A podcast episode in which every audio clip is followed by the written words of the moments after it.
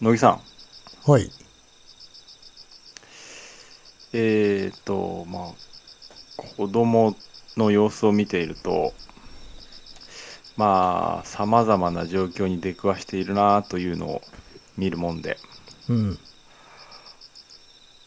これは僕じゃなくて、まあ、直接見たのは嫁さんの方なんですが、うん。えーっと、まあ、近所の友達と遊んでたと、うん。何人かで。うん。ちょっとじゃあみんなでおやつでも食べようかということで、まあ、おやつ交換とかをするんですよ。はいはいはい。子供同士が。そう、子供同士が。うん。そこでね、まあ、一人の子がお菓子を周りの子に配ってて、うん。別に悪意があったわけではなくて、タイミング的にね、うん。うちの子がちょっともらいそびれてしまった。はいはいはいうちの子だけ。。うん。さて、その時、うちの子はどんな行動をとったでしょうかえ もらいそびれてうん。帰った。極端だな。それは結構何感動的なシーンなんですかいや、感動的ではないです。本当うん。 激怒した。メロスは激怒した。いや違います。そんな物語の始まりではないですよ。なんだろうわかんないな、全然。これはですね、恥ずかしかったんでしょうね。もらえなかったことが。あえーっと、食べてもいないのに、あ。うん。口をもぐもぐさせるが正解で した。ああ、切ない。これは、どういう感情になったらいいかね。ああ、まあでもわからんではないよ、その気持ちは。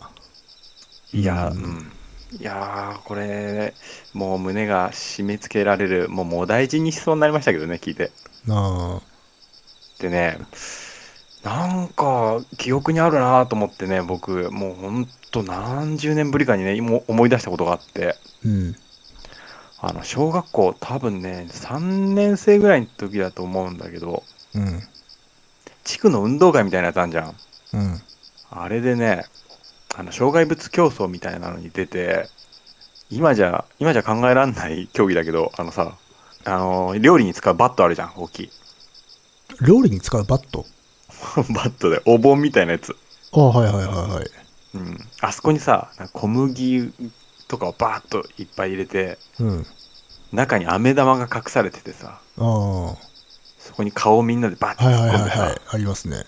ねあの手を後ろにしてさ口でなんかわーって言って飴玉探してあの飴玉見つけたら口の中に入れてさでゴールみたいなやつうん。あれ僕やりましてうん。僕ね見つけらんなかったの飴玉が はいはいはい。んで僕もね同じことしたんですよねああ。 まあ、でもそれはまあ、どっちかっていうと、ズルに属する。いやねあのね恥ずかしかったのリレー形式でうん。あの勝ってたのようちの地区がうん。でここでさああ。どんどん抜かされるわけにいかないと思って、うんプレッシャーもあってもうどんどんみんなさ見つけていっちゃうからさうん。そういうのもあってプレッシャーでね僕ねあれです結局ベロであの、うん口の横をこうやってふーんってたこ焼き食ってるみたいな感じにしてで行ったんですよ進んだんですよねそれは、まあ、バレるような話でもないか。多分母親は気づいてたんだろうなと思います、ああ。まあ気づきますよねうん。それでまあ恥ずかしいなと思ってもう記憶の奥底に封印していたああ、蘇やつっですた。よああ。よみがえりましたねああ。ああこういうのあるんだなと思ってでもなんか若干ちょっと種類違う気がするな、さっきの話と。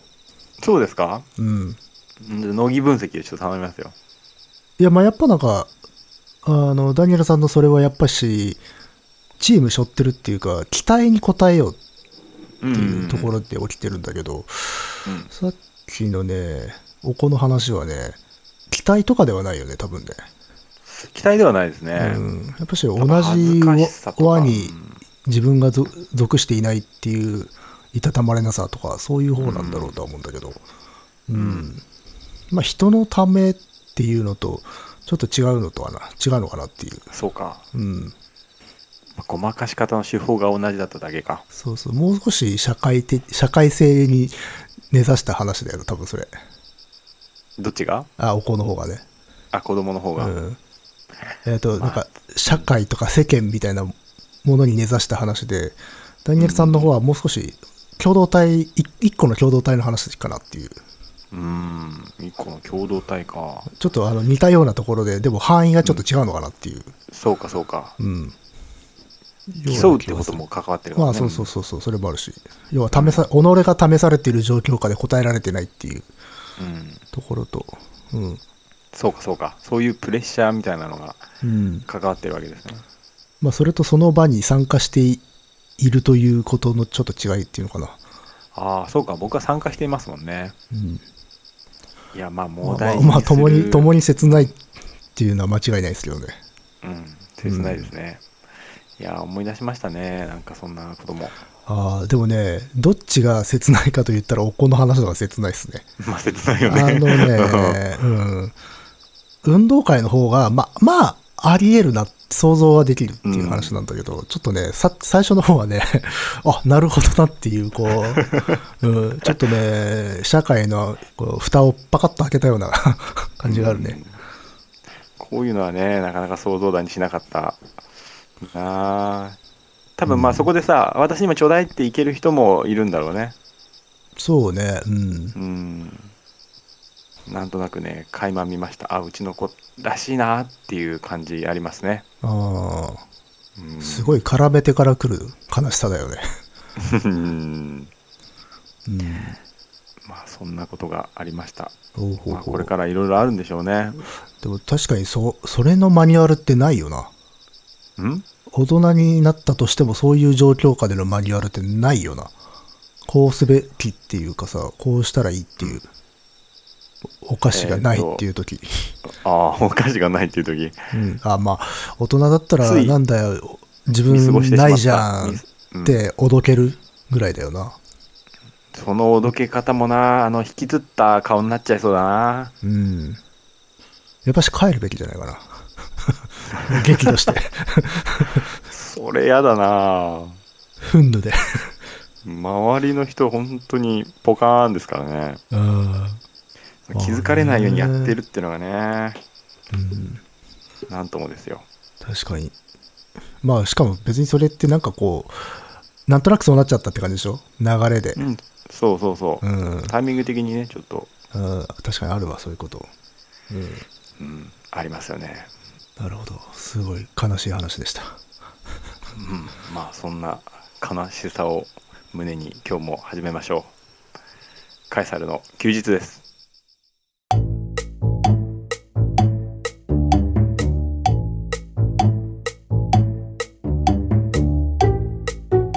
この番組は私ガガダニエルとクリエイターの乃木がサイコロを振って才の目のお題に沿ったトークをしていくトーク番組となっておりますはいはい。また私が忙しくてどんどんなんかあの方針が遅れてしまってすみません、いえいえいえ。えーっと今回ですねうん。メールをいただいているんですがうん。えーっとこのメールはちょっと次回に回させてくださいはいはい。大変申し訳ないんですが、はいえまあ、ちょっとあれですね。スケジュールというか段取り的な感じですな。そうなんですねまあ、うん美術系の話をしようかなと思っていますって言ってから結構経っちゃったんでそろそろしないとなーっていう感じなんでうん。うん。これがどこまで長くなるかちょっと分かんないんでね、まあまあ、かあの必ずメールの方は紹介するという感じで。必ずあの紹介しますんで少々お待ちいただきたいはいはい。はいヘッドホンの調子が悪い悪いなんか聞こえないの片方。乃木くんの声が左からしか聞こえないですよそれはすごい不便だな。 どうにかそうななるんのでかすよもうさっきからもうたまーに右から一瞬聞こえるみたいなね感じでやっておりますが、ジャックをこうグリグリ回転させたりすると聞こえたりするけど。さっきからやってるんですけどねダメなんですよおお一瞬開通した時すごく気持ちよさがありますけどねー。あうん、ああ今ちょっと回答しましたまあいいやーうん聞いてる人には関係ないんでまあ、 まあ、こう会話のやり取りがこう、おかしくなってくるかもしれないけど、まあまあまあまそうなんだよ。うん。じゃあ、今日はちょっとあ。はいはい。美術的なうん感じになりますが。で、さっき一生懸命まとめようと思ったんですけれども、ちょっとうまくまとまらないんで、ちょっといろんな方向にとちらかると思います。はいはい。いいんじゃないですか。はい。うん。結局、どこに執着するのかよくわかんないんですけれども、うん。話したいと思います。はい。はい。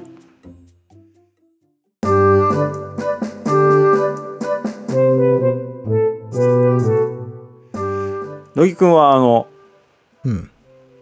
えーっと、そうですね、今年は行けねえか。美術展とか行きましたなんか。いや、行ってないです。ここのとこ全じゃないです。然か。うん。うーん、ちょっと前ですと、まあ、現代美術系はオラファー・エリアソンとか、おピーター・ドイはちょっと紹介しましたけれども。お。あ、それはね、してましたね。うん。うん。 例えばオラファーエリアソン店だとかシンディ・シャーマン店だと か全然知らないですけど。行こうって思わないですよねまずうん、え、まあし伸びまくずんも、そうね。知らなければ。そう多分行こうと思うのは知ってる人ですよねそらそうでしょうね。うん。それだとな,、まあ、なかなか行かないですよねうん。知らないとねうん。じゃあ乃木くんメタリカライブは行きますいや、行かないで すね。知ってますけどね。じゃあメタリカの前座がうん。そうですね電気グルーヴだったらどうですかあー、それちょっと行きたいかもな。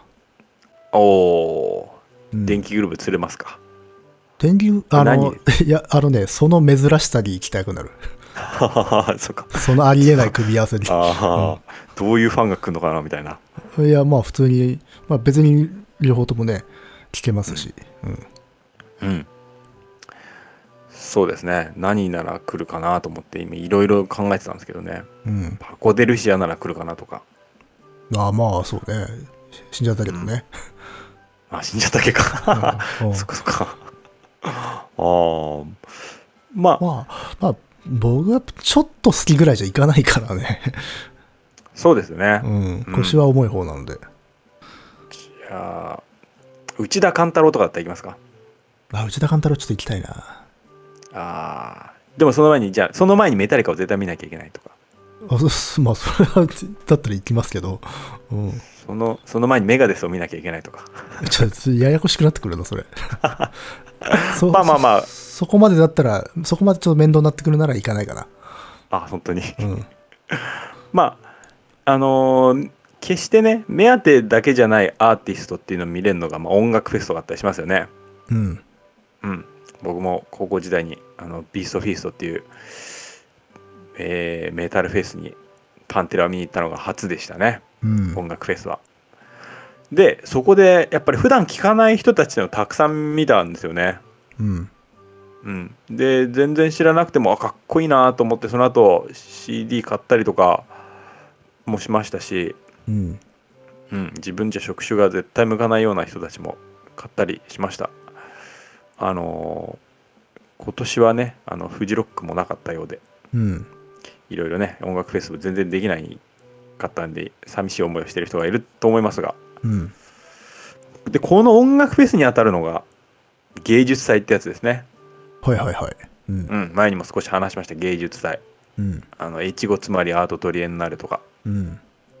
でここ20年ぐらいですねあの芸術祭っていうのはあの美術シーンの中でもえー非常に重要な役割を持ってきましたお、そうなんですか。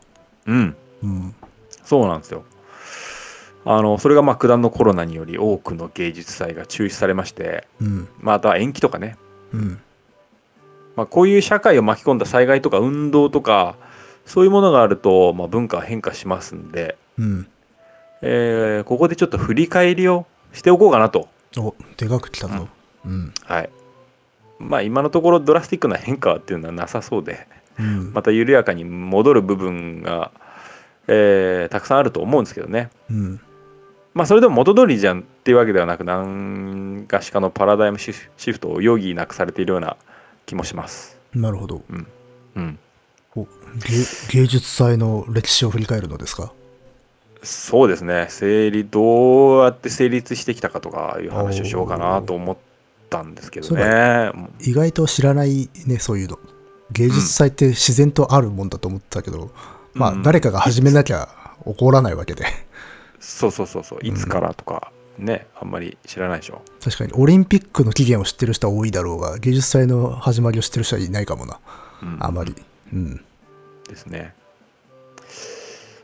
まあ音楽産業とかでね、会場に人を集めてライブができないことで、うん、まあ、オンラインでのコンサートとかが行われてますね。うん、星野源は10万だ。すげえな BTS なら75万ものチケットが売れたそうですけど、ああ大したもんだ、まあ、ツアーしないとこれだけのね 数字を一晩で叩き出すんですから、まあ、音楽業界っていうのは反応が早かったかなと思いますうん、やっぱりね直接収益に直に結びつくとね、まあ、反応早かったりしますねうん、というのを思ったりしました美術でもねもちろんオンラインギャラリーとかオンラインガイドとかね多少変化があったけどままあねそこまで音楽業界ほど大きな効果みたいなものをもたらしたもものはまだないんじゃないかなと思ってますうん、うんまあ今後例えば科学とかテクノロジーとかそういった視点が、えー非常になんか重要な役割を持ってきそうな気はしますけどねうん、うん、でこれまでは何だったのかという話をしようと思うんですけれども、うん、えー今年どれぐらいの数の芸術祭が予定されてたか知ってますか、予定うん、なんか多、くがあのうん延期とか中止とかになりましたけど、なんか前もいくつぐらい行われてるかって聞かれたような気がするけど、あ本当前も話したかじゃんわかんないけど、かなりの数だったような気がするが、うん20ぐらいですか。ああまあ正確なね数っていうのはね最終的には分かんなかったですねあ、なるほど。不明。不明ですであもー埼玉国際芸術祭とか市原アートミックス北アルプス国際芸術祭横浜トリエンナーレ東京ビエンナーレ奥能登国際芸術祭琵琶湖ビエンナーレ広島ビエンナーレ亀山トリエンナーレ札幌国際芸術祭岐阜芸術祭などなどですその時点でいくつだ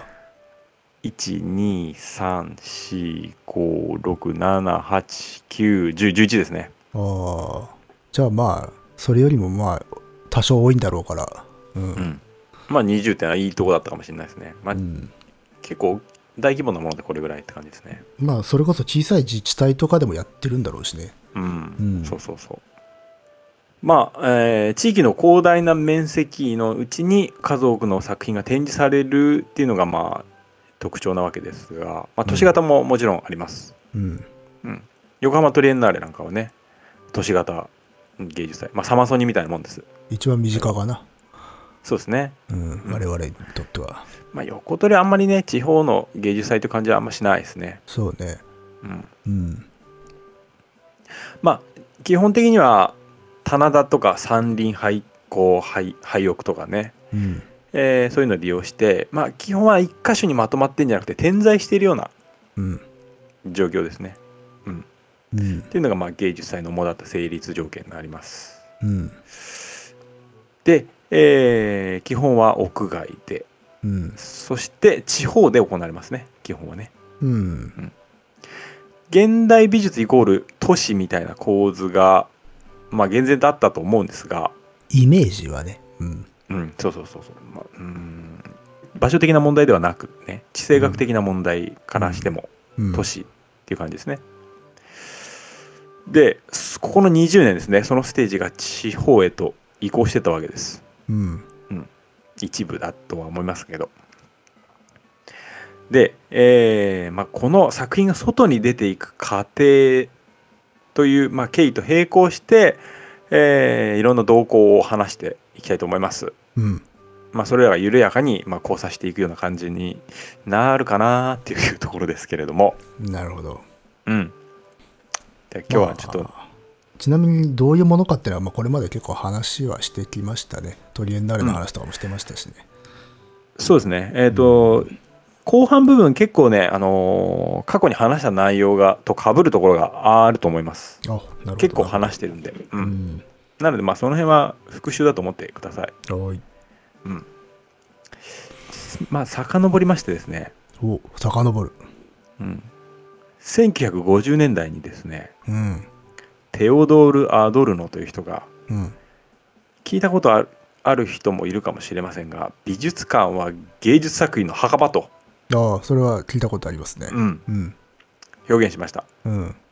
で、まあ、その心はつまりですね必要性からではなくうん歴史的価値からのみ選ばれた作品との間ではうん。生き生きとした関係を築くことはできないうん。ということです。なるほど。でこの必要性っていうところとうん。関係っていうところに注目していきたいと思います。うん。まあ、以前も話したと思いますが、えー美術には様々なものがありますがうん。ことべ現代美術というくくりの中では、まあ、めでるものじゃないみたいな話しましたね。しましたねうん。美的、あのー、まあ、美的なものというよりも、もうちょっと広い価値みたいなものを見ていくっていう。そうそうそう,、うん、うん。そうなんですよねで、まあ、現在美術館ではあのさまざまね企画展を通して、えー刷新をして現代に有意義な展覧会をしているところもありますがうん。でもそれは主にあの企画展ですねうん。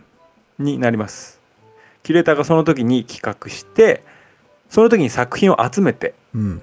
まあ、社会にクリティカルなメッセージを打っていったりとかうん。えー社会の中で流れ始めたさまざまな動向とか思考に名前を付けたりとか系統を立てて展示をしていくことで、えーまあなんつうかなこうもやのように立ち込めるこう新たな時代の潮流を捉えるみたいな感じですうね。ん。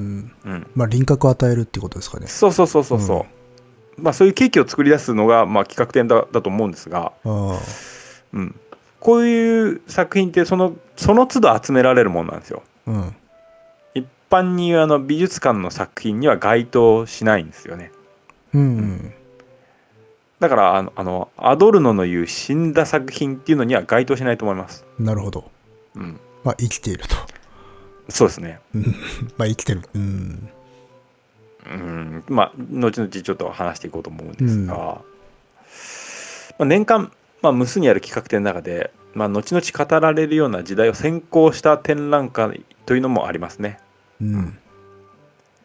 まあ、つまりアドルノの言う必要性というのはそういう時代を象徴とか先行したものだと思いますまあ、語弊があるかもしれないけど、ある意味、現役の作品っていうことになるのかしら。ああそれ重要なキーワードですね。うん。う。うんん、現役作品が現役かどうかっていうのがっていうところに帰結するんだと思いますけど ね。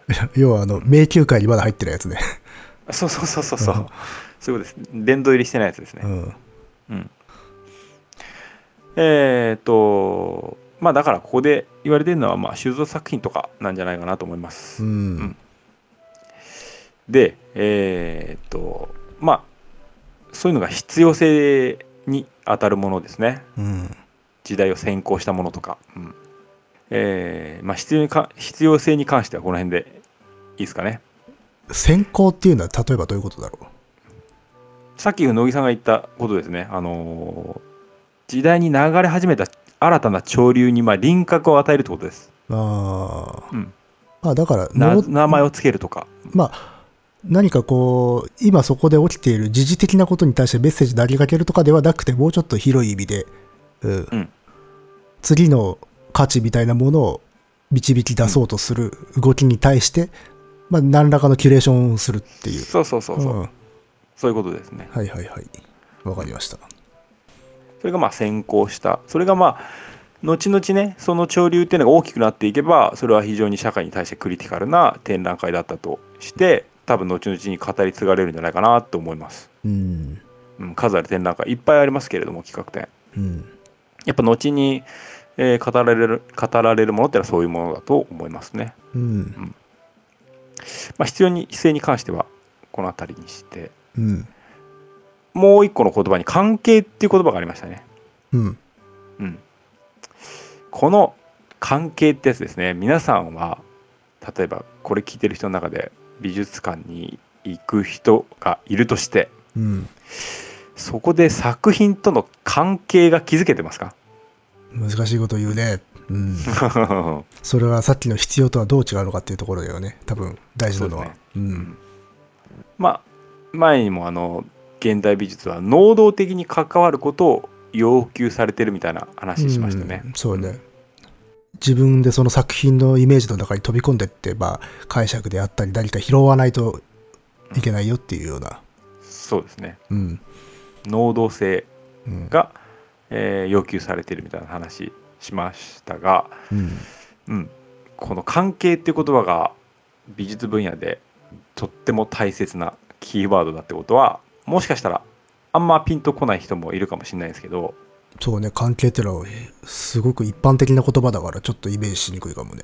うんうん。関係っていうのもね難しい概念なんですよね美術でいう。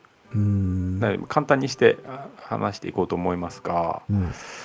うん、90年代にですねキュレーターニコラ・ブリオがリレーショナルアート、おううん、つまり関係性の美学っていう言葉を使って一連の作家や、まあ、じそういう実践する人を、えー総称するほど関係性ってものに重きを置いた作家そして、まあ、美術実践ですねうん。が、まあ、多数存在したしていたわけですおうそれに名前を与えたわけですねなるほど。ニコラ・ブリオさんが。うん、で一口に関係といっても関わり方っていうのは本当にさまざまなレベルなんですよ。うん。でこの関係ってことと国内の芸術祭ってこととにこう焦点を当てて話していきたいと思いますが、うん。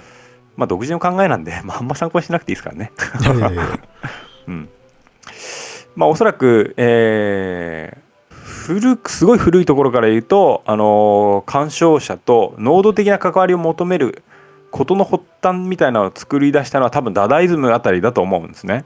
うん。伝統みたいなものに反して、うん。あのー美術分野だけじゃなくて音楽とか文学とかとも関わりながらそれらの持つ諸要素を解体してうん。解解体というか破壊に近いのかな。でそしてそれらの諸要素を検証しながら再構築していくみたいな感じかな。うん。でここからやっぱりあれだね話をすると少し距離が出てしまうのでこの辺にしとこうと思うんですが、まあ、その辺りに、距離。うんまあ、発端があると思っておいてください。あまあ、後々ね例えばそこからアラン・カプロの「ハプニング」とか「フルクサス」とかあ。う、ん。まあ、コンセプチュアルアートとかまで話が広がるんですけれども、うんちょっとそこはもう飛ばします、うん。まあ、この辺りに発端があると思っていただければうん。まあえーとまでですねあのー飛躍を遂げていくのはうん。モダニズムに対する反発うん。カウンターっていうのが一つのキーワードなわけですうん。モダニズムっていうのはだだいぶ前に話したと思うんですけれども、まあ、早い話が芸術の自立性を謳ったものですねうん。絵画の絵画性だとかうん。彫刻の彫刻性ってやつですかなり前に話したから、それ。そうですねうん。うん下支えになってるのはあの批評家として有名なクレメント・グリーンバーグでしてうん。グリーンバーグってのはもうモダニズムといえばもう多分作家の名前よりもグリーンバーグの名前が早く出てくるぐらいうん。有名なんですけれどもうん。フォーマリズム批評ってやつですねあの物質的固有性に着目しているのでうん。つまり何が書かれている何が表現されているかよりもその表層ですねうん。絵画を絵画たらしめている成立上成立要素うん。の方が重要だってことですねはあはあ形式主義と、うん。うん、やつですね、まあ、モダニズムっていうのはこう長く美術の世界のあの中心に鎮座してたんですがうん。まあ当然ね、えー一つの考え方論があるわけじゃないんですけれどもね、まあ、例えばミニマリズムとかうん。ありますねこの後少しモダニズムの少し後に来るんですけれどもうん。野木さん覚えてますかねえーっとあの大阪で一緒に見たまあ、覚えてます。ドナルド・ジャットとか、うん。うん行きましたね。うん、物質をあの最小限の単位まで切り詰めて最後に残るものってやつですねうん。作品の装飾的要素とかを、そういうものを一切漂白していくのが特徴ですうん。ドナルド・ジャットが多分代表だと思いますけれどもまあもう、乃木さんがね引き出しやろうと言ったそうだっけか。はい、 もうドナルド・ジャットって検索すると多分引き出しが出てくると思いますあうんそうです乃ね。木さん言うところの引き出しですねうんでこのミニマリズムはグリーンバーグのあのフォーマリズム継承者と言われているですねマイケル・フリードに批判されますうん。お、批判。はいどう批判したかというとうん。客体性をまとうミニマリズムは演劇的であると客体性をまどとううですか、ミニマリズムは演劇的であると。はい、ものすごい批判のしようでしょ演劇的っていうのは言ってしまうと作為的であるとか意味を付与するっていうようなことになるわけですかうとねちょっと違うかなあのねミニマリズムの作品っていうのはうんあ。のね乃木さんも見たと思いますけれどもあの引き出し引き出しですね。うんあの壁にちょ直にうん置かれたりとかあの床に直置きされたり。りとかユニクロの店内かっていうようなやつね。あそうそうそうそうそう、うんあの台座とかそういう小道具使わないんですようん。立てかけられたりとかそういう直置きされたりとかうん。でさその作品のイリュージョンつまり視覚的効果みたいなのを排してうん。純粋な物質との知覚体験を目指すんですよなるほど。ミはニいマリズムはいはいはい。だからまあこうした展示方法がえ用いられていてそれが、えーまあ、美術館の展示のあり方とかはいはいはいはい。空。間の捉え直しみたいなのを要求していたんですねうん。ミニマリズムは。でうんこれを批判されてしまったわけです。なるほど。それが演劇的だと。そうつまりまあそう積極的介入が要求されてるってことです。うん。うんうん、あの鑑賞者のね、うん。まあ、さっき純粋な物質との知覚体験みたいなことをうん。言いましたけれどもうん。つまりこれお互いのこう依存関係で成立してるんですよ。うん。でグリーンバーグ大先生の言うところのあーはいはいはい自律性ってやつとはまた違うわけです。自律性っていうのはそこで完結してるわけですから。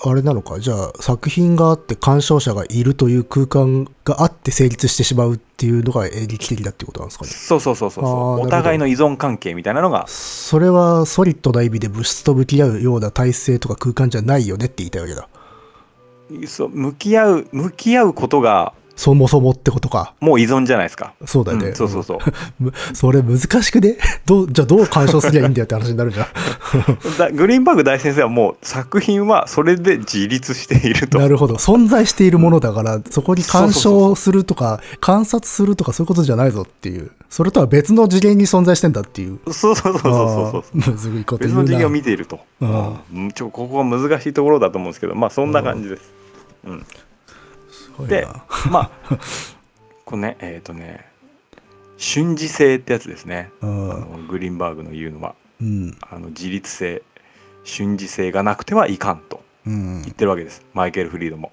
うんマイケル・フリード弟子みたいなもんですからでミニマリズムがこう批判されてしまいますマイケル・フリード結構力を持った批評家でしたからうんでまあミニマリズム劣勢かとうん思われましたがここであのーランドアートが出てきますほうんランドアート旗振り役はロバート・スミッソンですよううんあのーランドアートっていうのはまあその名前の通り屋外に作品を展示していく、まあいわゆる公共の場所とかにあるようなそうですそうです、うんあのーロバート・スミッソンはスパイラル・ジェッティっていうあの湖にあの巨大な渦巻き状の突堤みたいなのを作った人ですね、うんまあ、砂とか砂利とかあの岩塩とか自然物でできているわけですねうんで屋外にあるわけですうんで当然あの風にさらされて色とかも変わりますし形も変わっていきますうんでそれも含めて作品なんですねまあ作者の意図しない経年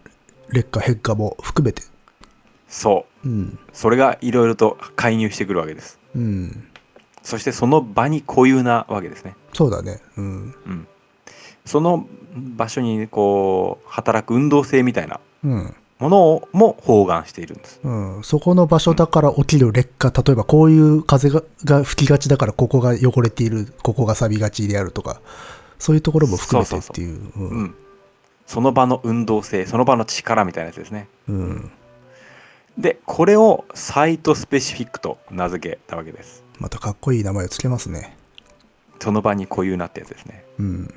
でこれが、えーフォーマリズムのあの物質固有性メディウムスペシフィティってやつとあのー対応してるわけですだんだんだん SF になってきたよ。うん、もう確かに あの物質的固有性に対して、えーサイトスペスペシフィックだとうん。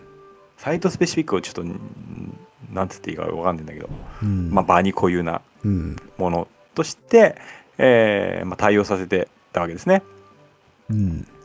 で、えーさらにこの時はですね、まあ、まあまだ若手の今でも力ありますけれどもロザリンド・クラウスという人がいますうん。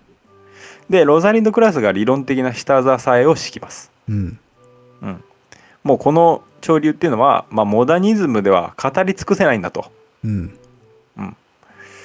でとりわけこのランドアートの拡張性みたいなのを援護射撃してもうモダニズムの終焉を告げていくわけですけれども、うん。うんえーもうもはやこう素材性とかじゃなくてうん。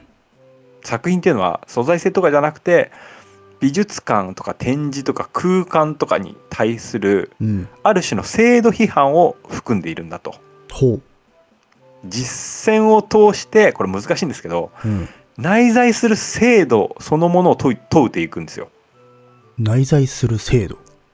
うん、だから美術館だとさっきも言ったじゃないですかあの展示とかうん。その空間というものですね、その制度を批判していくんで作品が直接の、うん、批判するんじゃなくて、作品にメッセージを込めるんじゃなくて、うん作品の持っているそのしうーん要素うん。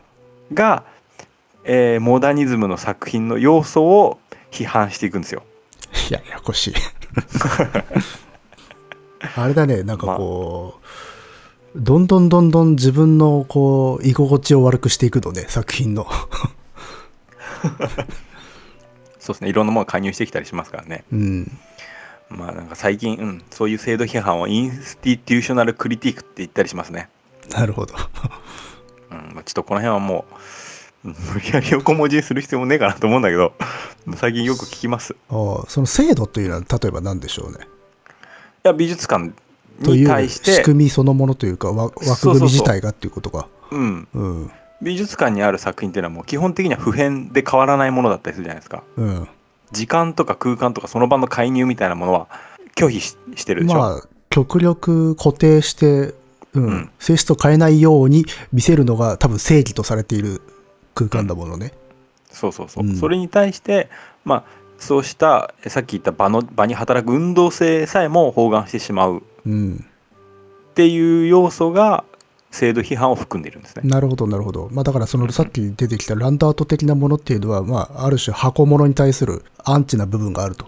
そうそうそうそういうことです、うん。うんそうなんですよ、えーまあランドアートとか、まあ、ミニマリズムとかも含まれますうん。うんまあ、冷凍保存はさせねえぞと。あそうそうそうそういうことですね、うんうんコンセプチュアルアートっていうのは、まあ、ジョセフ・コスースのあの一つと三つの椅子みたいななんかに代表される、まあ、概念と物質性の関係を問うものであったんですけれどもうん。まあ飛ばします コンセプチュアルアートもうついにここまで来ましたねやっとここまで来ましたおうまだまだここですけど結構スピーディーだけどね。うん。うん、やっとえー作品が今美術館の外に飛び出したところですね。うん、なるほどね。う。うんんでまあ、こうした動きが、まあ、作品の脱物質化とか脱美術館化みたいなのを生んでいくわけです。うん。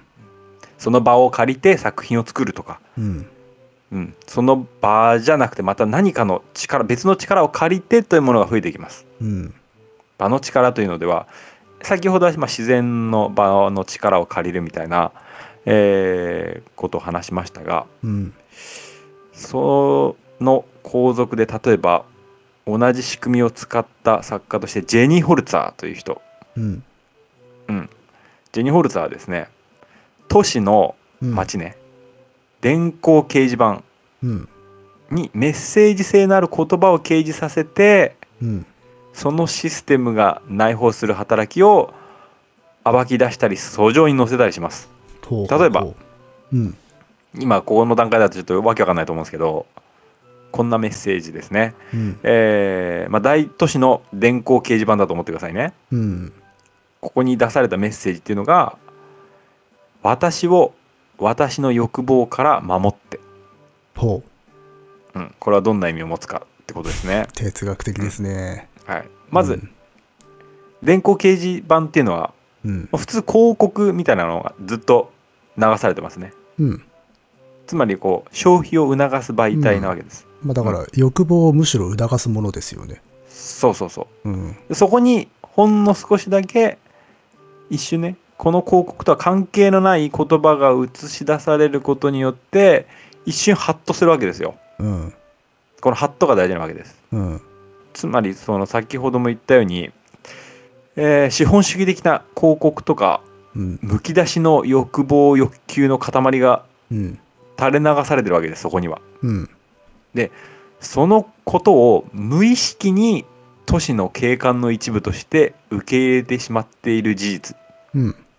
ということに気づかされるわけです。なるほどね。うん、うん。それが、まあえー電光掲示板という場を借りた場の力ああ、なるほど。を借りたというわけです。そういうことあでーさっきのランドアートと関係してきます。はいはいはいはい。うんうんうん、あれでか、えーた対象としている現場に潜り込むのか、むしろ。そうそうそうう、ん。その場の力っていうやつですね潜り込んだ、殴り込みをかけるわけだな。 うん、うん。でこれがまたさその対象のそのものに殴り込みをかけるんじゃなくてうん。それが持っている内包している力みたいなのを暴き出すってとこがまあ重要ですね、うん。うん、そのなんつうのかな隠れたシステムみたいなだから、殴り込みっていうのは、その、外部からえー突っ込んでて叩き壊すことではなくて、中からそのシステムそのものを利用してうん中身を見せる。そうそうそうそう、うんそういうことですうんということですねよりウイルス的な作用をするというのか。 そう、ん。であのジェニー・ホルツ本人はとにかくアートに関係のない人にも分かる伝わる方法を取りたかったと、ああ。いうことうん、そうだね、これだはから言葉を使用したんだうんっ。てことを言ってますねうん。でやっぱ作品そのものよりもその後に議論を巻き起こしたりとか、うん。えーすることの方が大事だってことですうん。であのー後にまあシミュレーショニズムっていうのが生まれていくわけですが、まあ、うんここでは詳しく話しませんけれども、うん。あのー作品のつまり簡単に言うと作品のオリジナルとコピーの主従関係が解消されてしまっていてそこに差異がない状態というのをし示しますうん。通常作品というのはオリジナルがあってうん。そのコピーっていうのがたくさんあってうん。コピーの先には必ずオリジナルがあるんですけれどもうん。もうそれが解消されてしまってオリジナルうんオリジナルっていうもものがない状態ですねそうね。うん。うん、でまあそれが、えーシミュレーショニズムっていうのはあのボードリアルの社会消費論うんとかが、えーその理論を補強してます。このシミュレーショニズムの話は多分過去回でしていると思うので、あの、あそうですかどなたかね、探してみれば。 話、詳しい、割り今回にも詳しく話してるかもしれないので。あ本当、うんああそれは、うん、あれか使えなますね。ジャケットアートの時かしら。あ本当そんな時にやってたか。わかんないけど、うんなんかの回で確か喋ってたんで、うん。どうぞ、あ参照、 ご参照くださいませ。 うん。 そっかじゃあそこを聞いて いただいてうん。まあ他にまああのリチャード・プリンスとかがあリチャード・プリンスのところでなんか話したかもしれないな。だったかな、まさにだあの、うんそう、そのものズバリではなくて、作家の話の中で出てきてたと思ああなるほどね。う。うん。もう記憶喪失だな。 いやいやいや、回数あるからな。うんまあ、シミュレーショニズムっていうのは、まああのいずれ日本に輸入されましてですねうん。うん。この概念はそしてあのジャパンポップカルチャーとあの年頃になりまして、うん。えー村上隆なんかの怪物を生み出していくことになりまうす、ん。うんあんまイメージないかもしれないですけど村上隆さんは昔はねシミュレーション作家でしたからね、おおそうなんだね。うん、そうですねまあともあれこう活動の場が拡張しているっていうのが分かると思いますあのジェニー・ホルターの話ですうん。でより政治的な、えーメッセージ性みたいなもうん。のを持つ作品が増えてきますね。あのあーフェミニフェミニズムとかこういうやり方になると、そうなっていくよね。そうなんですよ。ううんん。まあこう都市に潜む暴力的なうん題材について扱う作家なんか増えてきますね。あの、ポリティカルなことをじゃなくて、あの政治的よね。そもそもこのやり方自体が。そうそうそうそう、うんさっきさっきも言ったように直接あの正面切って殴り込みをかけるんじゃなくてうん。内側からその制度とかうん。を暴くみたいな感じですね。うん。うん、プロセスが政治なのでね、政治的なのでね、これ。うん。うん、そうですね。まあ、あのバーバラ・クルカとかあのちょっと前にも話したかもしれませんシンディ・シャーマンの写真とか、う、うんん、がまあその辺りに入りますね政治的な政治性を持つ作品として。で、まあ、この時時期ぐらいからパブリックアートとかもね盛んに設置されるようになってきます。うん。うん、作品が外に出てきますねどんどん。であのーその作品が外に出るのと同時に焦点がやっぱ資本主義とかうん。性とか差別とか社会的なことに向いてきたっていうのが多分この辺りは重要ですね。うん。うん、まあ今なんか現代美術史総括してる風になってますけど 全然違いますからねこれ相当いろんなことすっ飛ばしてますんで、いやいや、いいんじゃないですかう。ん、うん。うん、まあで社会的なテーマが取り上げられるとうん。あのー例えばさっき言ったあのー差別の問題にしてもフェミニズムの問題にしてもうん。他者性みたいなものがうん。ありますね、う。うんん、くくりでまとめられた他者ってことですねうん。人種だとか、うんはいはいはいはい思想とか、うんこうした他者性が浮かび上がってくるわけですうん。なんかやっぱあのー今もまさにそうだと思うけど新たなこういう潮流とかが生まれてくるとうん。過去のことに関しても読み直しとかうん見直しみたいなのが、うん行われるじゃないですかうん。そうした時にあの美術史の非常にこう欧米中心主義みたいなものにうん懐疑的な眼差しが向けられます、うん。まあ基本的に美術史ってもう本当欧米のあれですからねうん。あの、教科書開いてみりゃわかるよ。うん。そうそうそうそう。 今でもいまだにそうだとは思うんですけれどもうん。あの、まあ、一応こういう事態にやっぱ答えていくっていうのが大事だと思うんですけれども、うん。まあ、この事態に答えたのがえー1989年うん。フランスポンピドゥセンターで、えー催された「第一の魔術師たち」うっていん。う展覧会です。おお、展覧会が出てきた。うん。そうえーフランスのジャン・ユベール・マルタンがキュレーションしたものですね。うん。うん、で、えーこの展覧会なんですけれども、えーっとね、民族の、えー資料的価値として保管されてきた作品はいはいはい。文化サ財イレーで。グとか仮面とかそうそうそうそううん。ソーシングとか、えーとうん。あと全世界から選出したあのでつまりこうあの西洋に偏らない選出ですねうん。によるあの同時代現代芸術作品うん。を同量あー同スペースはいはいはいにはい展示したわけです。うんなるほどね。同じレベルで置いたわけね。そうそうそうそうそう、うんそういうことです同じ土壌だと。うん。まあ今言ったようにこう地政学的区分とか、あの西洋と非西洋の文化的ヒエラルキーからの解放みたいなものがうんかけら、掲げられてるわけですね。うん。うんでもまあこれも難しい問題があってうん。これもね結局あのオリエンタリズムマジックにかかっちゃうんですよねああ、そうね。うん。つまりこう西洋を、まあ、仮に中心とするならばうん。こうした企画っていうのは逆に終焉化を深めてしまう結果にもなるんですよね、うん。なるほどね。うんいろんなところでこういうのは行われますねもう、まあ、まあうん、こういうのっていうのは結局ヨーロッパでやっちゃうからな。そうなんだよヨーロッパがやる限りもうねこれはね強化されちゃうんだよねそうなんだよな。うん、でもそこを取り上げるともうどうしようもないんだよねうん。なのでまあとりあえずその問題は一旦置いといて、うん。何はともあれこう多文化への眼差しみたいなものがう、ん。うん一応この時点で確立されたと、なるほど、一応。うんううんん、いうことが、ちょっとコロニアルだなっていうところはあるけど。あーうんうんまあそうそうそそしょうがないんだよそれは、うん。うん、まあそういう意識ですねうん。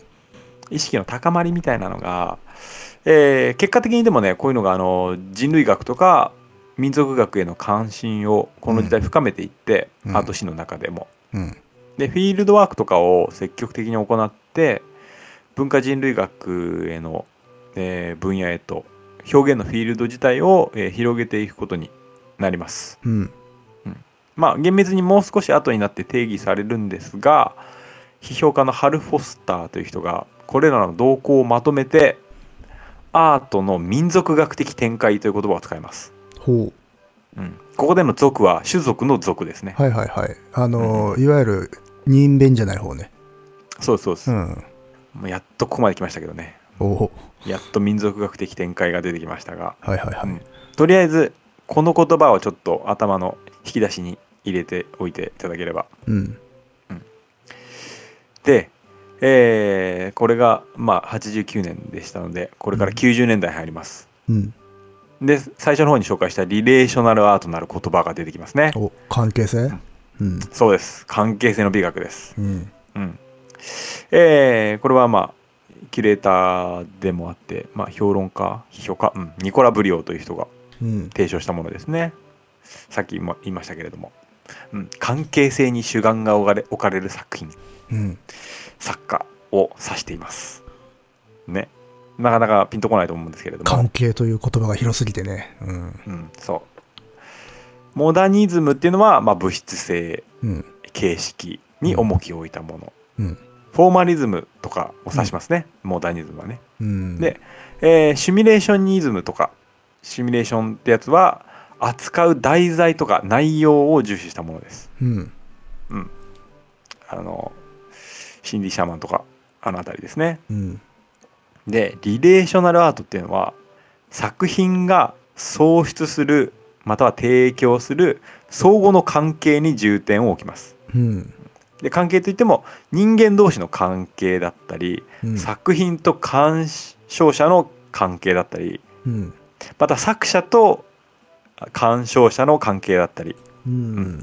作品が創出するさまざまな社会的関係性が重要なわけです。なるほど。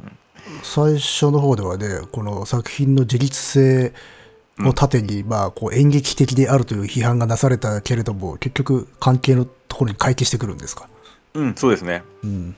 で、えーっと例えばミニマリズムっていうのはあれでしたねあの積極的介入だ,、うんだったわけです、はいはいはいはい。うん、依存関係にあったわけですああ、なるほどね。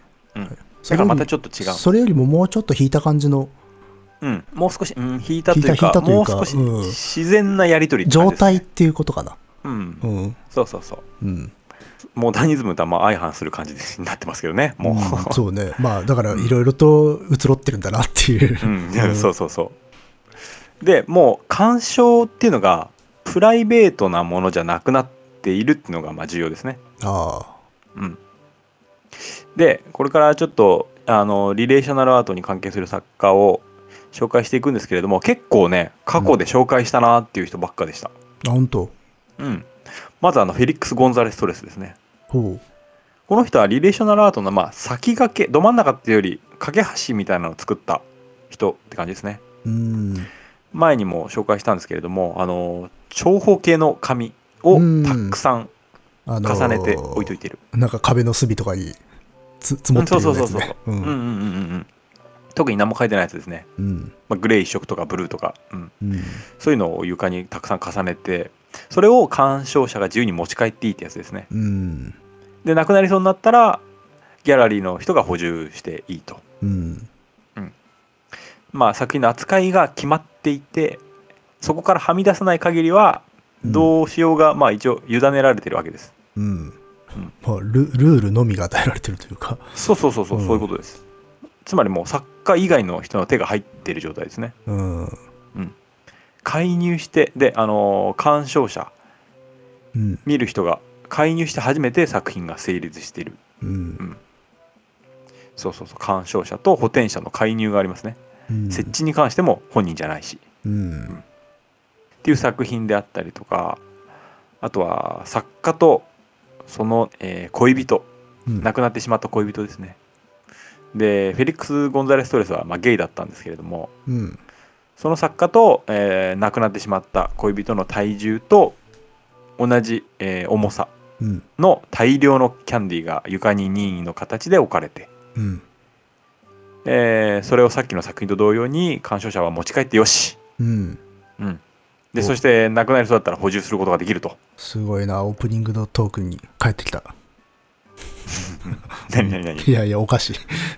お菓子お菓子がもらえなかったっていう。 お菓子がもらえなかったねうんそこに意図したつもりはないですけどねあ ああ、なるほどね。うん。そうそうそう、まあ、この作もなくなってしまいましたけれどもねうん。でなくなってしまったんですが指導書がある限りそうだね、これは。うんうん。何度でもどこでも、ううんまあ、メソ展示ッするドこっとがていうか、なんていうか、ううん。ん、そうなんです方法なん方です法。言ってしまえば脚本だよね。まあそうですねうん。ああだからねあれなんですよ乃木さんそれ言うかなと思ったんでうん。最初あの古草とかハプニングとかの話をうん。しようかなと思ったんだけどうん。もう省いちゃったねまあ、いいんじゃないです かね、あそこら辺は。い や結構、うん、そう重ね。要な私とこのろだやっ、たんだけどねあの、お勉強していた分野で触れ合うのはそこら辺になるからね。ああそそうかそうかそううかん。あの、ダニエルさんのサイドと。うん。うん、そうだね、うん、確かに、だけどねまあちょっと省いちゃいましたいやいやいや。うんまああのフェリックス・ゴンザレス・トレスは作品は、まあ、私的なものと、えー公的なものとの不可分性を消失とかあ喪失の儚さうんとともに訴えた作品、うん。変わっていくからね形がねそうだね。うん。でやっぱり積極的介入を促してうん相互の関係を生み出す作品をうん数多く作りましたね、もう、で自立もへったくれもなくなってるわけですよね。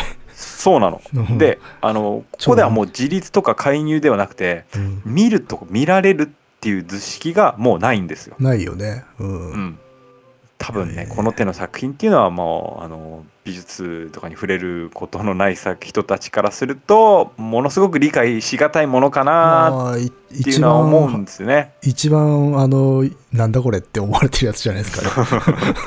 う。うんん、その類のものです。うん。でもなんとなくこの歴史とともに話すとあそうやって作品っていうのは変わってきてるんだなっていうのがお分かりいただければいいかなってうん、思ったのでちょっと前だ段し階は長く取ったんですけどあと、これ多分似たようなこと前も話したと思うんだけど、結構こういうのほほど実はリズメなんだよっていう。うんそうそうそう、うん。うん案外、案外、なんかこういうのってなんかよくわからん感性だなみたいなこと言うんだけど、実は論理があるのだといううん、ところもあるし、それが端的に表してるのがあれだよねわけのわからないものを見ると芸術じゃねみたいなことをそうそうそ言うっそうたりするのが、う。うんん、端的に表してるなと思いますけどまあね、いきなりパッとこれ見せられたら確かにそりゃそうだとは思うけどさ。うん、うん。そうまあ確かに積極的な介入も促しあのーなんつ解釈を促してはいますけどね,、うんね関係だけでなくねうん。まあともあれねあの94年だね、えーニコラ・ブリオがフランスで「トラフィック」っていう展覧会をキュレーションして、うん。えーこの展覧会を自らの足場にしてこの関係性の美学みたいなのを作り上げていってるわけです。なるほど。でもう一人代表格としてリクリット・ティラバニっていう人がいます。ほう。この人も過去にちょっとだけ話したことがあると思いますが一応今回うん。この人ねアルゼンチン生まれのタイ人です。うん。でいろんな国をね転勤やら何やらですごいいろんな国行ったらしいです点々と。うん。でいろんなあの言語とか文化の違いを痛切に感じたという、えーことがこの人の活動に影響しているものと考えられてますね。うん。うん、で有名な作品はですねニューヨークのギャラリーのオープニングで、えー来客に、うん。えータイの焼きそばであるパッタイを振る舞ったわけです。怖いわ。こうそれをやられてしまうとっていう。うん。はい、怖いですよね。とうんでもその、あのー感想っていうのはちょっと後々でまだ大きなキーワードになってくるんですけどうん。やっぱちょっと微妙だなって感じするよね乃木乃木さんもね。微妙というか、あのもう、どこまでが作品なのかっていうことになってくるでしょう。一般的な反応としてはさ。うんうんう、うんん。そうだよね。うんうん。まあ、一応はその来客ニューヨークのギャラリーですから、うんまあ、基本はアメリカ人が来るんでしょうな。うん。まあそこでタイの普段食うことのないパッタイなんか振る舞われ振る舞われたら、うんまあその文化食文化みたいなのに触れるとともにであと急に振る舞われてうん。居心地の悪さみたいなのを感じて、そうね。うん。うんまあ、戸多惑う分そよの、ね。そうそうそうそうその文化に触れつつも、うん。えーそこでコミュニケーションを取っていくうん。取らざるを得ない状況みたいなうん。食って結構ほらコミュニケーションを生み出したりするじゃないですか、そうね。うん。うん、でそういう場を創出したっていうのがまあ作品なわけです。うん。で、えーまあ、多分あれですね多分自分の文化についても捉え直しをすることを促しているんじゃないかと思います。うん。っていうのもあのねこの人ね展覧会を行う先の国の食材とか食事を振る舞うことがあるんですよ。例えば日本に来たら、うん。あのー焼き魚とかはいはいはい。でどうですかねこれ聞いてる皆さんあの他国の人に自分の国の料理を振る舞われる気持ち 多分、ちょっとあれだよね。いやいやいやってなるか もね。そうそうそうそう、それそれ大事なんですようん。まあ、違であの和感を今ねでは覚えるだろうね。うんもちろんあのー海外から来た方でたくさんいますよあのしちゃんと勉強してね、うん。うんえーいる方いると思いますけれどもあのーやっぱりね偏見のないようにこう一応言っておきますけどうん。やっぱりほらアメリカ行った時とかうん。例えば寿司屋とかの話を聞くじゃないですか、あの、まさに浮かびました。カリフォルニアロール的なさ、世界が浮かびましたそうよ、そそうそうりゃ。うん。ねないろいろ聞くじゃないですかうん。ででもさそういうのがあるといやいや本当は違うわとかさうん。これはこうなんだとかうん。いやそれも間違ってて実はこうだよとか、うん。まあ、いろいろ話し始めるやつとかがいてうん。そこでいろいろとさ自国の文化についても考えるでしょそうね。うん。えこれ日本食じゃだと思ってたけど違うのかなとかさうん。いろいろと自国にの文化に対する考えを深める契機を作るというかうん。促すというか。そうそうそう、そうした場を提供することで新たな社会的交流を生み出していくんですよ。うん。これは ね、そう、あのね、なんて言うんだろうな。そのままだよねってなっちゃうんだよね。うん、あわかりの、ますよなんと実践すぎてしまってるっていう か、もう少し表彰に包んでほしいなっていうところはあるんですよね。うんそうなんですよね。うんわかりますわかりまむす。き出しっていうか。うんはい、無気なしすぎるところはあると思います。うんそれはね非常によくわかりますよ。うんうん、いや、あの、そう、なんつうの、こう意義として正しいんだけれどっていうところよね。うん。そうそうそうそう。そのままだなっていう感じはしますね。本当に、うん本当実践そのまま。うん。そうね。それこそ、あの、あれだよね、料理人が文化事業の一環としてやるみたいな感じだよ ね。そうそうそう。うん。でもそそれをアートの分野でやるとあのあ意味があるんだと思って文化について考え始めたりとかするじゃないでとすか。か、あるいはそのうんアートの場でそれが行われるという威嚇効果というか違和感というか、うん、ということををまあ肯定的に捉えればそういうことにもなるかなとは思うね、うんあここでこれっていう驚きもまた、うん一つのまあ効果になるだろうなとは思うけど、うんだからその食っていうのもうん本当に食、普通に食が提供される場でなくてギャラリーっていう場で提供することによってそのギャラリーの持つうん運動性みたいなものを利用してるんだとは思いますけどうね。んまあねうん確かに食事出しちゃダメっていう法律はないです からねそのアートにおいてね うんだ 誰もそんなこと言ってないからっていう、言ってうんないああ面白いねでも 幅が 広いああねそうでしょうんだそういうまあごくごくねこう小さな試みですよね。うんをまあそういう文化をかん捉え直しの契機とか社会変革のためのプラットフォームとして捉えていこうってことですね。なるほどね、うん あーもうプラットフォームになっちゃいました。わかりやすいけれどね、その、うん、その関係みたいなものを見つめるという視座の一つの例え話としてはわかりやすい。うん、そう、 でも例え話に最適っていう感じうんいや、まあ、うんまあ、好みで、好み で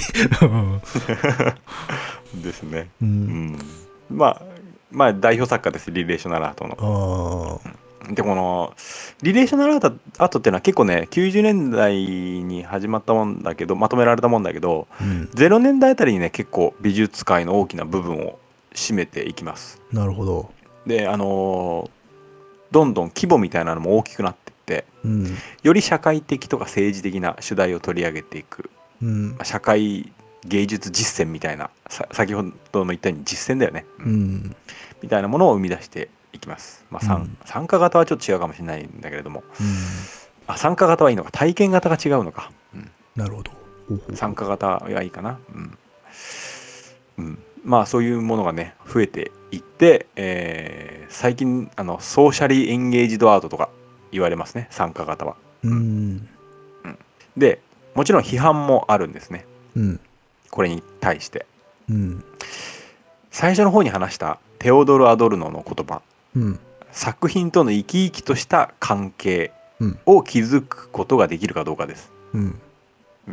仮に、えーリレーショナルアートの実践が関係を築くことができるものだとしてうん。その関係がそこで築かれる関係が社会に有意義なものだと思えるかどうかですなるほど。うん。でここで脳を叩きつけたのがクレア・ビショップって人でうん。でこの人が批判したのはうんえーリレーショナルアート自体ではなくて、うん。えーとまあ、特にリグリット・ティラバニーに対しての批評だったと思うんですけど、うん。あのーアートや風土や多文化といったうん。共通項を持ち合わせている人同士のコミュニティに限定されてるんですよはいはいはいはい。あー集まる人自体が。うんうんそうだね。うんでこれが例えばね本当はもっと広いものの縮図としての集団だとしてもうん。民主主義的な拮抗した関係が肝心だと。うん。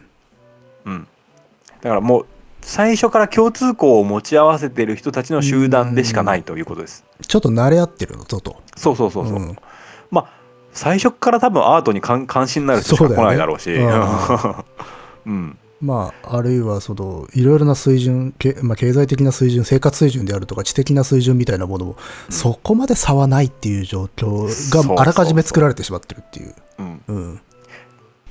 だからそこを批判したわけです。なるほどねこれでは逆に排他的なものになってしまうというはこあとですはね。あはあここに来ない人たちはどうするんだっていうそこうそとうになそるうわけそうそだ。う。うんうん、まあ確かに納得できるなって感じですね。そうですね。うん。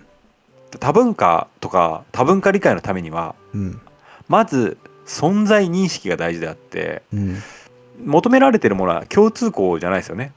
そうだね。ううんん。違うっていうのをまず見ないといけない。そうそうそう。ううんんえーだからこのクレア・ビショップはこの関係性の美学を否定したんではなくて、うん。うん。えー重要な要素を補強した上で貢献していくと、うん。うん。うんえーつまりこう適切な関係性に本当に必要なものはうん。敵対性であるとなるほどね。はいはいはうい。ああ、でもそれはちょっと真実かもしれんぞ。 こううんいやそうだよ今まさにそうよ本当、うんうんだからあのーえークレア・ビショップがあの関係性の美学に対して敵対と関係性の美学という論考を発表していきますね、ほうんうんまあこんな感じでリレーショナルアートはさまざまな、まあ、発展とか、まあ、進化を遂げていくわけです進化ってまあ深まるの方の進化ね、う。うん。じゃあちょっとこう日本の方にお目を向けてみましょうかはいはい。うんえー日本の方はそうですね、えーい何人かまた紹介していきますけれども例えば小沢剛しうん。てますか結構ねいろんな美術館とかで活躍されてるんで、知ってる人も多いかもしれませんけれどもうーんとね今となってはリレーショナルアートの文脈で紹介されているんですがうん。あのー意外とこうニコラ・ブリオとかとは無関係のとこで結構ね独自の日本のリレーショナルアートと現在では呼べそうな活動を行ってきた、ほうほうほね、結構独自うんニコラ・ブリオとあんま実は関係ない、う。うん。けど今となってはあリレーショナル作家だねと捉えられてますね同じようなところに行ってし流れていった。うん、うんそうそうそう同じようなくくりで今となってはまとめられるけどうん。ニコラ・ブリオとかとはあんまり関係がない、なるほど。うん、でねこの人村上隆とかとあのほぼ同世代ですねほうん一時期一緒のあのグループみたいなので活動してたりなんかした作家です。うん。で、その小沢剛ですが、えーこの人は他者の介入によって成立する作品を90年代初頭から制作してます。うん。うん、例えば相談芸術シリーズっていうのがあります。相談芸術。相談するの相談。そう、相談するの相談です。うん。作品の、えーと内容とか展開の一切を他人に任せるんです。ほ自分は実行のみ。う。はいはいはうん、他者に相談をしながら作品を仕上げていくんですけど、い。うん。いくんですけど最初は絵画から始まったんです。うん。えー相談してどうしたらいいっていうのを相談してこうした方がいいっていうのを全部鵜呑みにして自分が実践するんですよ。ほうほう。なるほどね。うん。うんうんまあ、後にあの映像作品とかパフォーマンスとかさまざまな、えージャンルにで発表していくんですけれどもうん。あの相談の形式も、えー投稿とかインターネットとかいろんな媒体へと変化し変化しながら続けられてきたものです。うん。うん、でまあこの作品において確かにコミュニケーションは生産しますしこれは物も残りますね。ほでそれだけではなくてとこの作品を制作するにあたって作家の自我がないのでう。うん。作品の完成も逆にないわけです。そうかそうか。ささ作家が目標がないわけだから、ここで終わりっていうのはないわけだ。あそうそうそうう んない。すごいね。いいね。でこれもまあいわゆる批判性を含んでるわけですもがうん。これがねつまり責任の所在がないってことです。なんかすすごい、あれですね。社会的ですね。うそう批判ですね。急にうん。日本、しかも日本的な。 そうそうそうそうそううんまさに日本的と言えるうんうん、責任の所在のないなさみたいなものをまあ批判して、うんまあ、批判意識みたいなのもまあ持ってるわけです、うん、あとねこの人の作品で多分有名なのはベジタブルウェポンなあこれ写真見たことある人いるんじゃないかな、あのー野菜をなんか束ねて、鉄砲みたいにしてるやつ。そうですそうです、うん。これはですねどういう作品かというと、えーどっか行って滞在先の郷土料理の食材を集めますうん。でその食材で大きい銃作りますうん。で、えーあの食材同士くっつけて銃作るんですねうん。でその、えー銃を持ってモデルの人に構えてもらって写真撮りますうん。し写真までが作品じゃないんです よあ、じゃないんだ。うん先があるのか。でうん。最後にうん。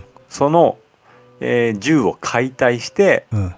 えー地域の人、えー参加者と一緒 に食卓を囲むわけ出でたすよ。食べるんだよ。うん。食べます食べますよやね。っぱりこれ食べるってのは重要なんだろうねコミュニケーションをまあそうね。一番基礎的なっていう。うんうん。あと、コミュニケーションと生きるすべとが同じもの行為っていうと、やっぱ食べるですからね。うん、うん、そうだね、うん、まあここではまあ攻撃して隔絶を生むはずの武器がうん。団らんの場を生み出しているうん。というわけですね解体からの緩和みたいな感じかなうん。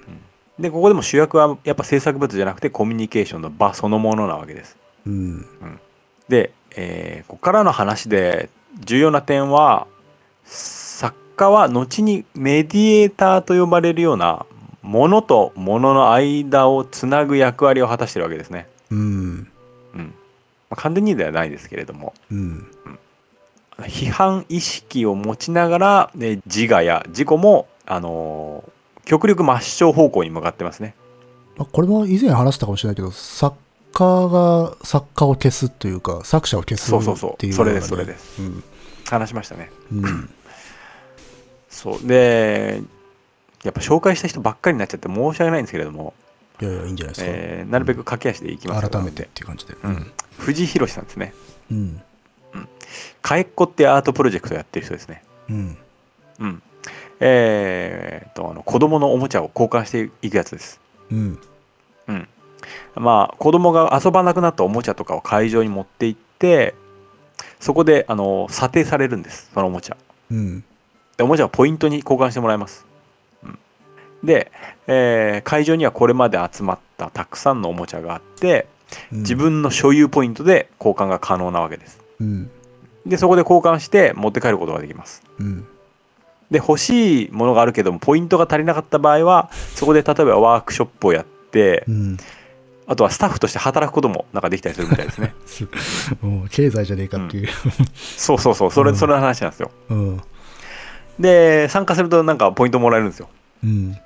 でここのポイントがカエルポイントっつって、うんあ。のまあカエルのキャラクターのポイントカードなんですけどうんあのー世界中でこの、えー、カエコが行われていて、まあ、どこでも使えるんですよこのポイントポイントカード、うん。であのーものすごい数のおもちゃがえー交換されてうん。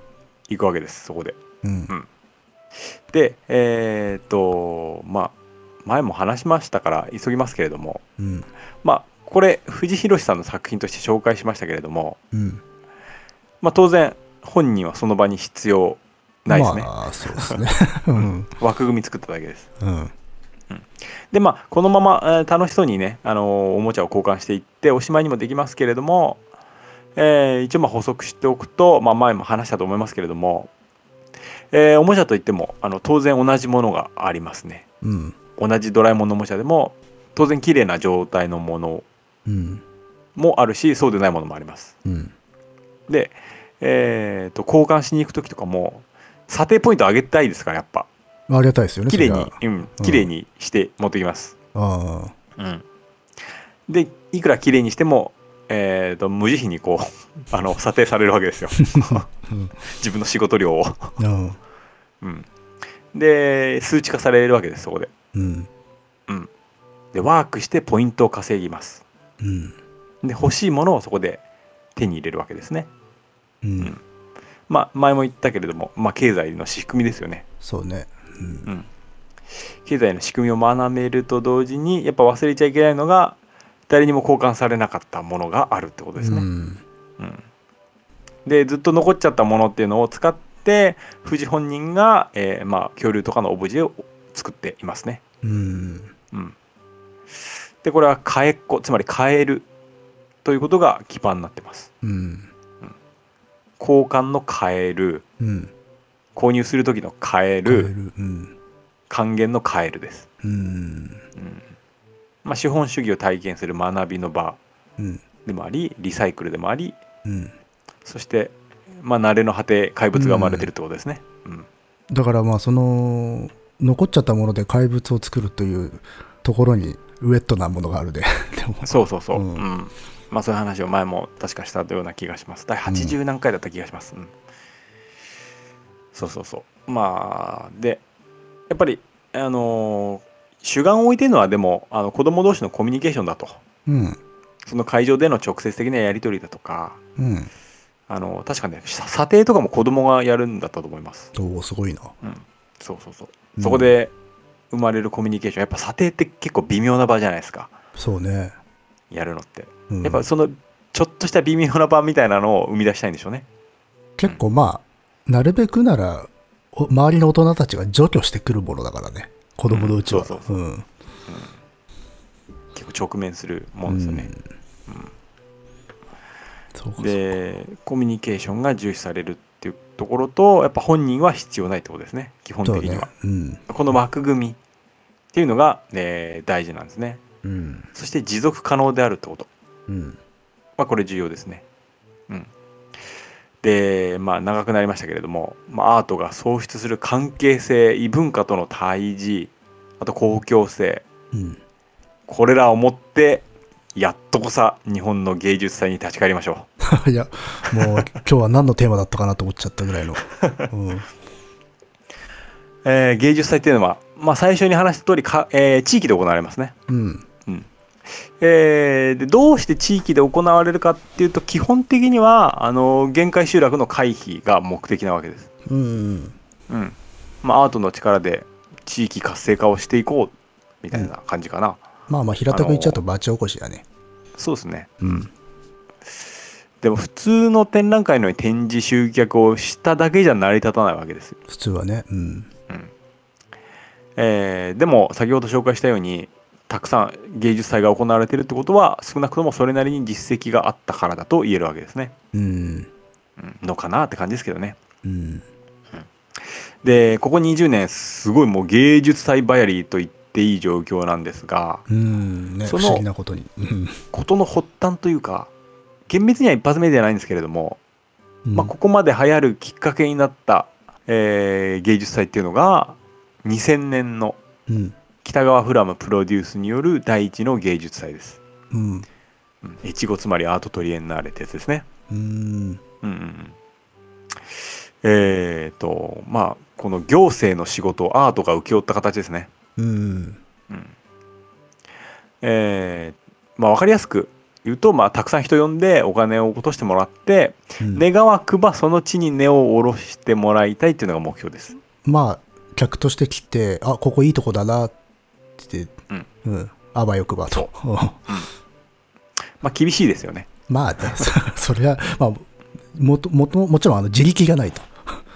うん、そこの場所の魅力が本当ないとねっていうのはあるけど。きっかけとしてね。そうん。う、まあ、そのために結構ボランティアみたいなのがね、えー採用されましたねあの都市部から。うん。うんまあ、それも、えー特徴の一つなんですが、えーまあそれらの問題をアートの力で何とかできるかっていうのをうん。これから話していこうと思うんですが、うんえーまあ、作品の種類種類っていうべきか、うん、芸術祭においてどんな作家がどんな作品を作っていったのかというと、うん。えーまずその場に固有の作品っていうのがほとんど占めます。はいはい。屋外展示なんか多数ありますんで、うんランドアート的な感じですね。うん。えーまあ、これはほぼ共通項と言えますね、うん。えーそれを踏まえた上でこうした地方の芸術祭ならではの特徴として郷土史のリサーチっていうのがありますうん。うんその地域の。そううん。その作家がその地に訪れてその地域の歴史文化と対峙します、うん。えーまあ、現在アートをはじめ物流にしろ経済にしろまあいろいろあると思いますが一応都市中心なわけですうん。うん、でやっぱりそこではえーまあ生活感とか土着とか、うん。まあ、民族といったキーワードからはまあかけ離れてるわけです。まあ、まあ、異論はあると思うんですけれども、どっちかというと、まあ、無国籍で反風土的というか、特定しないようなものっていうイメージはあるけどね、確かに。そうですねうんまあ野木さん的にはいろいろ意見があるかもしれないんですがちょっと置いといていやいやいやいや、うんそんなにないですよ。うんそんなない、うん、いや、そういうもんだなと思ってましたけど。んうん。まあこれもね、えー地方ってものでのものへのあの都市的な視点が浮き彫りになる側面は持ち合わせているのでうん注意しなければならないなとは思うんですけれどもあの、さっき言ったオリエンタリズムのマジックじゃないけどうん。うんまあともあれ現代では一応アートの中心は都市うん。なので一応まあ便宜的にここは地方と呼ばせてください。うん。まあ、いいんじゃないですかね、それでとりあえずは。まあ、アアーティストはこうしたまあ土着文化と向き合って都市では失われてしまった生活感とかうん。民族史をリサーチしていきます、うん。うん民族ってここはあの人弁の方ですね、そうね。あの、民族学って2つあるのでね。うん。うんうんあのー、民弁の方です。 うん。うんうん、そうそうそうまあ現代アートっていう概念はまあ輸入品なんですね、うん。まあ、これを真剣に始め話し始めちゃうと丸これで1回分取れそうなんでさらっといきますけれどもうん。あの元々は日本の美っていうのはより生活に根ざしていたものだと思いますうん。うん、生活用品なんかの実用的工芸的なそうね。美しさ、うん、まあ、そこからら辺はまあ折に触れて喋ってはきたかな。うんうんううんん。まずね、まあ、祭礼に使われるようなうん。呪術的なものまで,、うん。でそこに、まあ、輸入された後の概念が混入してごっちゃになっている状態が多分日本人の美意識だと思うんですけど、うん。えーその地方芸術祭では現代美術が捨て去ってきたものですねうん。を取り戻すかのように生活へとフォーカスしていきます。はいはいは いはい。でこれがまあちょっと説明難しいところというか生活へのフォーカスってところは結果として生まれる作品自体にその視点が宿るかということなんですね。おなんちょ だっとうーんちょっとまたいろいろいろ例え話をまあしていこうと思います。うん。 えー、とまずですね例えば小山正義という作家がいます。うん。でこの人が制作した、えーとね、奥能登芸術祭で制作された作品でうん災害の漂着心っていう砂浜に作られた作品があります。災害の漂着心。うん、うん。ちょっとこれを最初にあえて取り上げたかったんですね。災害って、最もの際にえ害はあの生涯の害かああ、はいはいはいはい。いおお出た渋い。うん。あの砂浜にあの哺乳類の骨格らしきものがあってうん。それが途中から船の骨組みに変化しているみたいな作そ品うでだす、ね。あの、へさきは、船のへさきに、なんか、クジラのあばらみたいなのがついてるような。そうそうそうそうう、ん。でこれにどんな背景があるかっていうとうん。まずこの地にはですねうん。クジラ一頭七浦光るという言葉がありますまあうん光るって言ったり潤うって言ったりにぎわうって言ったりうんいろいろらしいんですけれどもなるほどね。浦っていうのはあの村のことですね村だね。ああ、そうかそうか。クジラ一頭ひょが漂着するだけで、ここの地域の多くの人たちが生きていけるっていうようなことなんですかね。そううん。そういうことです。で、まあ、この辺りでもしかしたらんもう熱心なリスナーさんはピンとくる人いるかもしれませんけれどもうん。ここではあの浜に打ち上げられるあー漂着は物いはいはい。うんうんはいうんわ、。わかりました。 うん。かりましたこの地域に住む村,、まあ、村人たちに大きな富をもたらしていたようなんですけれども、はいはい。まあ、言葉にもあるようにクジラですね、うんクジラが一頭漂着するとうん。まあ、決まりでもう周りの村にも負けなければならなかった、うん計7個の村に配当されるので七浦光なんですけれども、うん。まあ、作品見れば分かるようにうん。クジラの骨と思わせる木が組まれていますけれども形が途中から船になりますねうん。で船の中の写真見れます中があるんだ。えはいーっとね。あなんか、なんかうっすらなんかあんな。これねちょっと不気味な造形物があるんですよあー、なんかあるね。 気持ち悪いものが立ってるね。そうなんですようん。前あれですね「破線」というはい、そうですね。小説を紹介しましたねええ吉村明さんのね。はいうん。つまりそのたどり着くのはクジラだけではないとない。うん。うん、ナンパ船とかが、うん。えー漂着してそこの、えー積んでいるものとかをうん。取っ。ていいと、うん。うんでたまには生きてる人もいると、うん。うんえーその人の生死も村人に委ねられていたりうん。するわけです。で、えーまあ、こういう歴史があってそういうところと、えーしリサーチして作品を作っていくわけなんですけれどもうん。でこれだけ見てみると、うん民族史を調査していながらも、うん。結果現代アートの手法じゃんかと、まあね。う。うんん結果こうやって造形物作っているだけじゃないかとうん。いるように思われそうなんですが、うん。えーこの作家さんはもっと懐の広い人でしてですね、うん。えーまあ、この作家さん自体が、あのー基本的にその地の漂着物、えー習得物を用いて、えー作品を制作されるという人なんですよ。うん。うんうんまあ、漂着物漂流物とか漂着物とか、えー拾得物拾ったものですねうん。つまりはいらないものとか不要な不必要なものじゃないですか、うん。うん、無意識ですねうん取捨選択であの社に分類されてしまった方ですうん。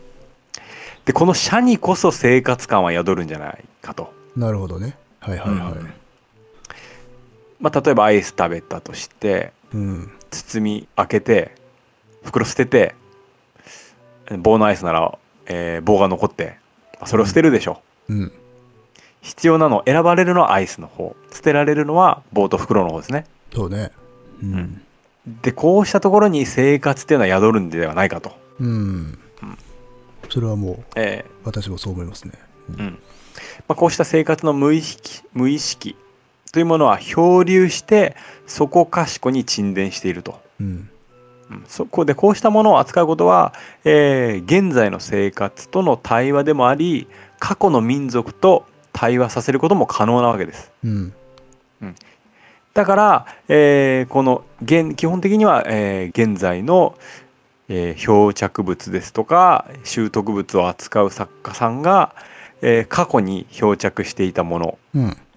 を題材として取り上げて対話をさせているわけですね。うん。これだけではちょっと難しいかもしれませんので、えーこの作家さんはねワークショップも多数行っていてこれが結構興味深いんですけれども、うん。ええー瀬戸内国際芸術祭の時に行ったワークショップで、うん。かかしを作るワークショップがあったんですよ。お渋いね。うん。うん、でこの作家さんが現地に来た時に独創的なかかしがたくさんあるとこの地に。ああ、はいはいはい。まあ、かかしっていうのはあの害獣から農作物なんかを守るものじゃないですか。うん。うん、生活のための造形物ですよね。うん。ああ、だからい、いいものを選んだな。かかしという。そうそうそう。ううんんさらに死活問題が関わってますよね、そうね。うん。うん、農業をやってる人たちにとっては。そうね。でそれこそ美しいのだと。うん。あうん、そして現地の方と改めて一緒に作るんですよ。うん。もう現代の民族学というかそうだね。生活の美とでも言いましょうか、うんうんこうしたものと改めて向き合っていくんですよああ。ここに民族性が宿るわけですね、本当に民族学、ミーツアートっていう感じだってるな。うん、そうなんですようん。この場合の民族はもちろん人弁の方ですよ民族作家だと僕は思ってますけれども、風俗の族ですな。うんうん。なるほどな。これはすごい作品です。うんまあ、あとはそうですねまあ河野池智子さんはうんうん過去に話してうん。しまいましたけれども「あのテーブルランナー」って作品ですねうん。えーまあ、河野池智子さんに関してはもう代表作となる作品がたくさんあってうん。もうこの辺の作家さんはですねおそらく僕らぐらいの年代の人が若い頃に見たもう現代アートの体現者でしたねこの辺りの作家さんは、うんおおすごい。はい、今も展覧会いろんなところやってますけれどもうん。で、えーこの人の「テーブルランナー」という作品をこれは過去にも話したことあるんですけれども、うん。えーっと河野池さん自身は直接作品に手を出さないんですようん。この作品に関してはその地に暮らす人々に話を聞いて昔話ですねうん。でそれをスケッチするんですうん。で昔話っていうのはなんかこう村の伝説とかそういうものじゃなくてもう自分の過去の出来事ですよ個人的な体験を。個人的なうん限りね個人的な出来事うん。を、えー聞いてそしたらそれをスケッチします河野池さんが。うん。でそのスケッチをもとに今度は別の人に、えー刺繍にしてもらうんですよ、うん。うん、タペストリーを作ってもらううん。でそれをたくさんつなげて展示しますうん。まず話す人がいて作る人がいてそして見る人がいるで作家はその橋渡しをする、うん。まあ、メディエーターですよねうん。えーなので、えーここにも、えー作品を通したコミュニケーションみたいなものが行われますねうん。当然。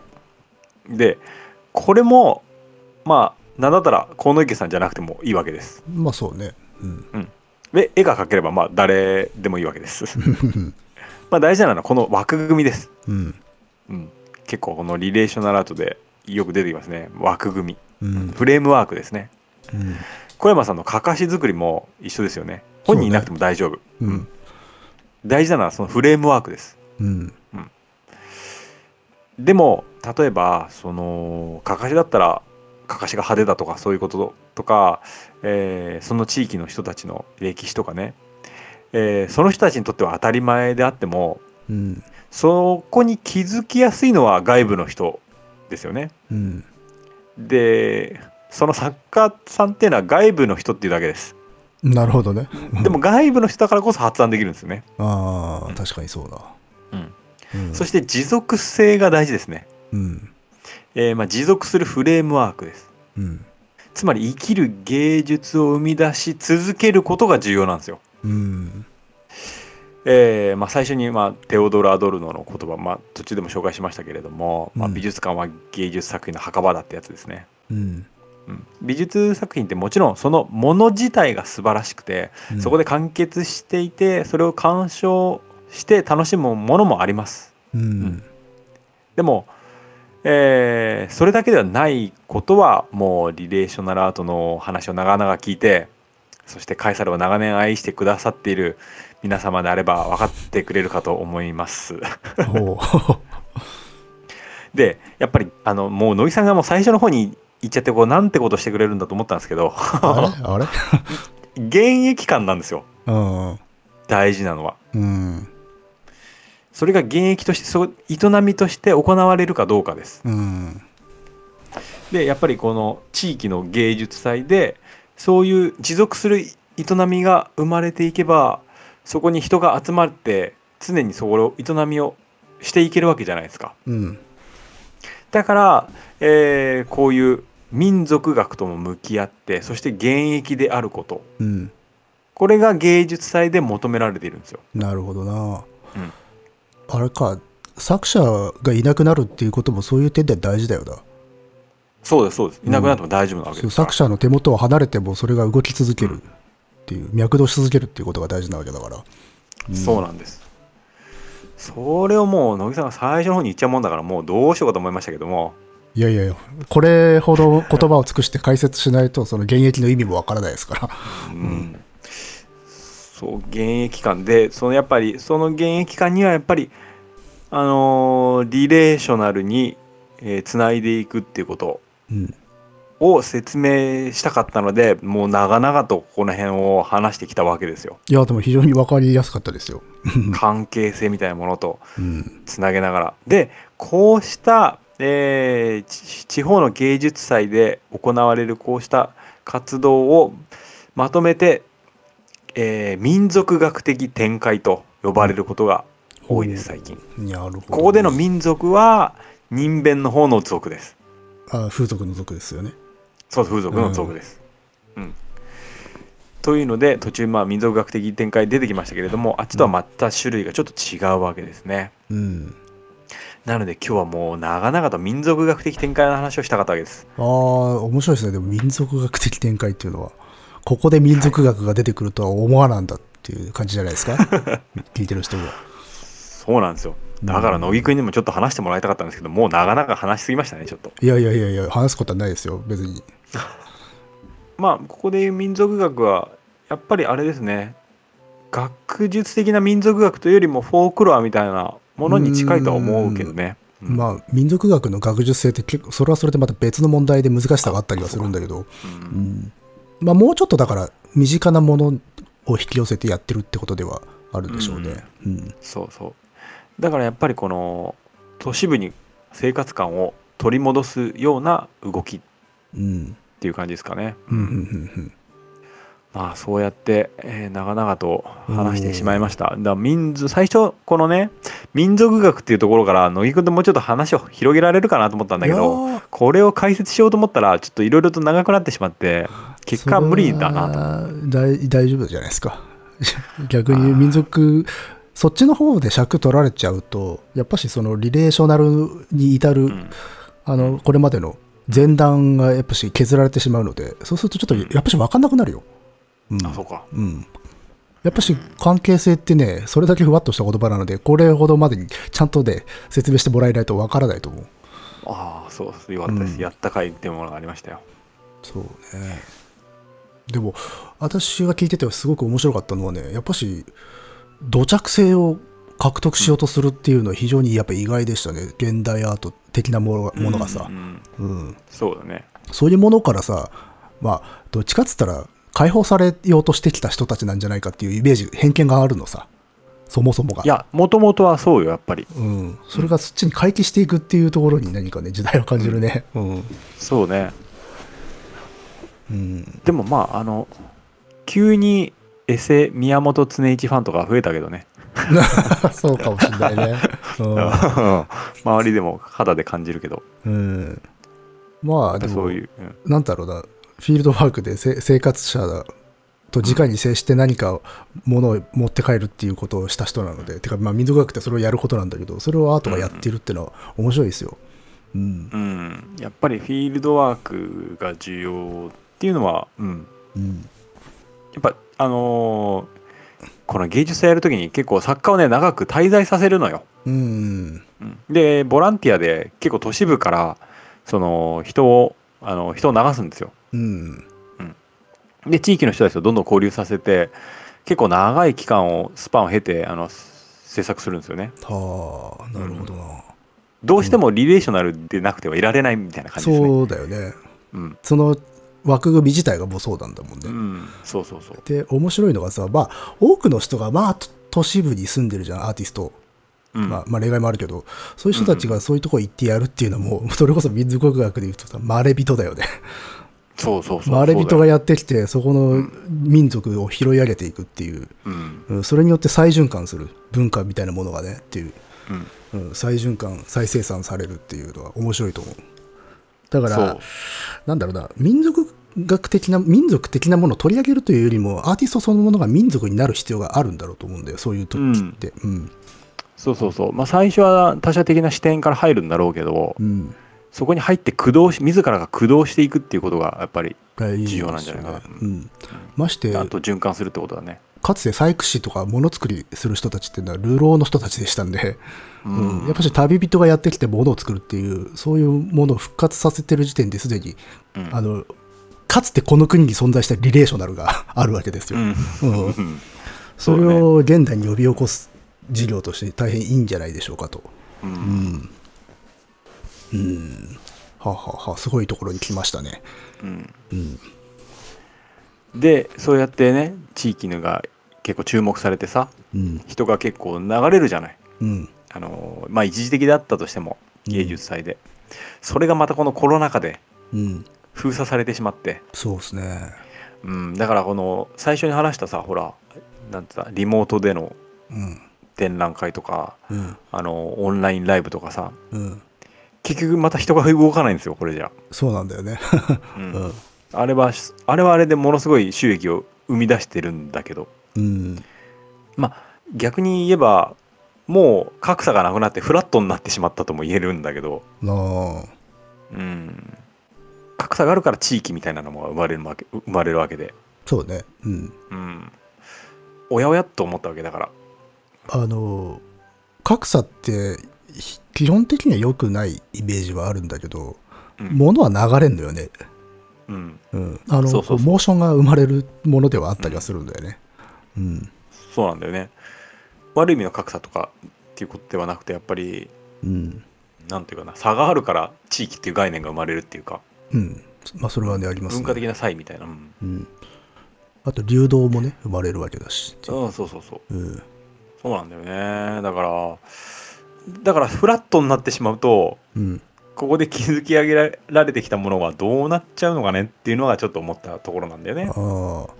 まあだからその、まあ、ネガティブな格差ってやつ、例えばその、経済格差であるとかあさ、あうんそういうものとかは、まあ、是正されてしかるべきなんだけど、うんそうではないところで、あの、そうそう全そう部がフラットになると、それはそれでっていうのはある。うん、そうそう、そういうことです、そういうこうとです。ん、まあだから、まあだから格差っていう言葉がちょっとふさわしくないのであれば、やっぱしまあ、月並みだけれど多様性みたいなところになってくるわけだし、うん、う、うんん。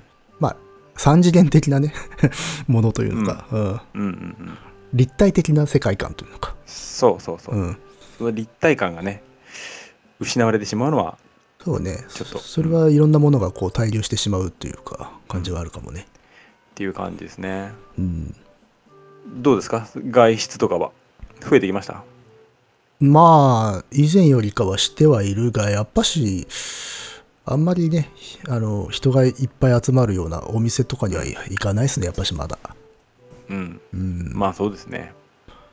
そう、ちょっと遠出しても、本当に人のいないルートで行ったりとかしてるな。うんうん時間とかね、結構電車はもう増えちゃいましたね、人はね。うん。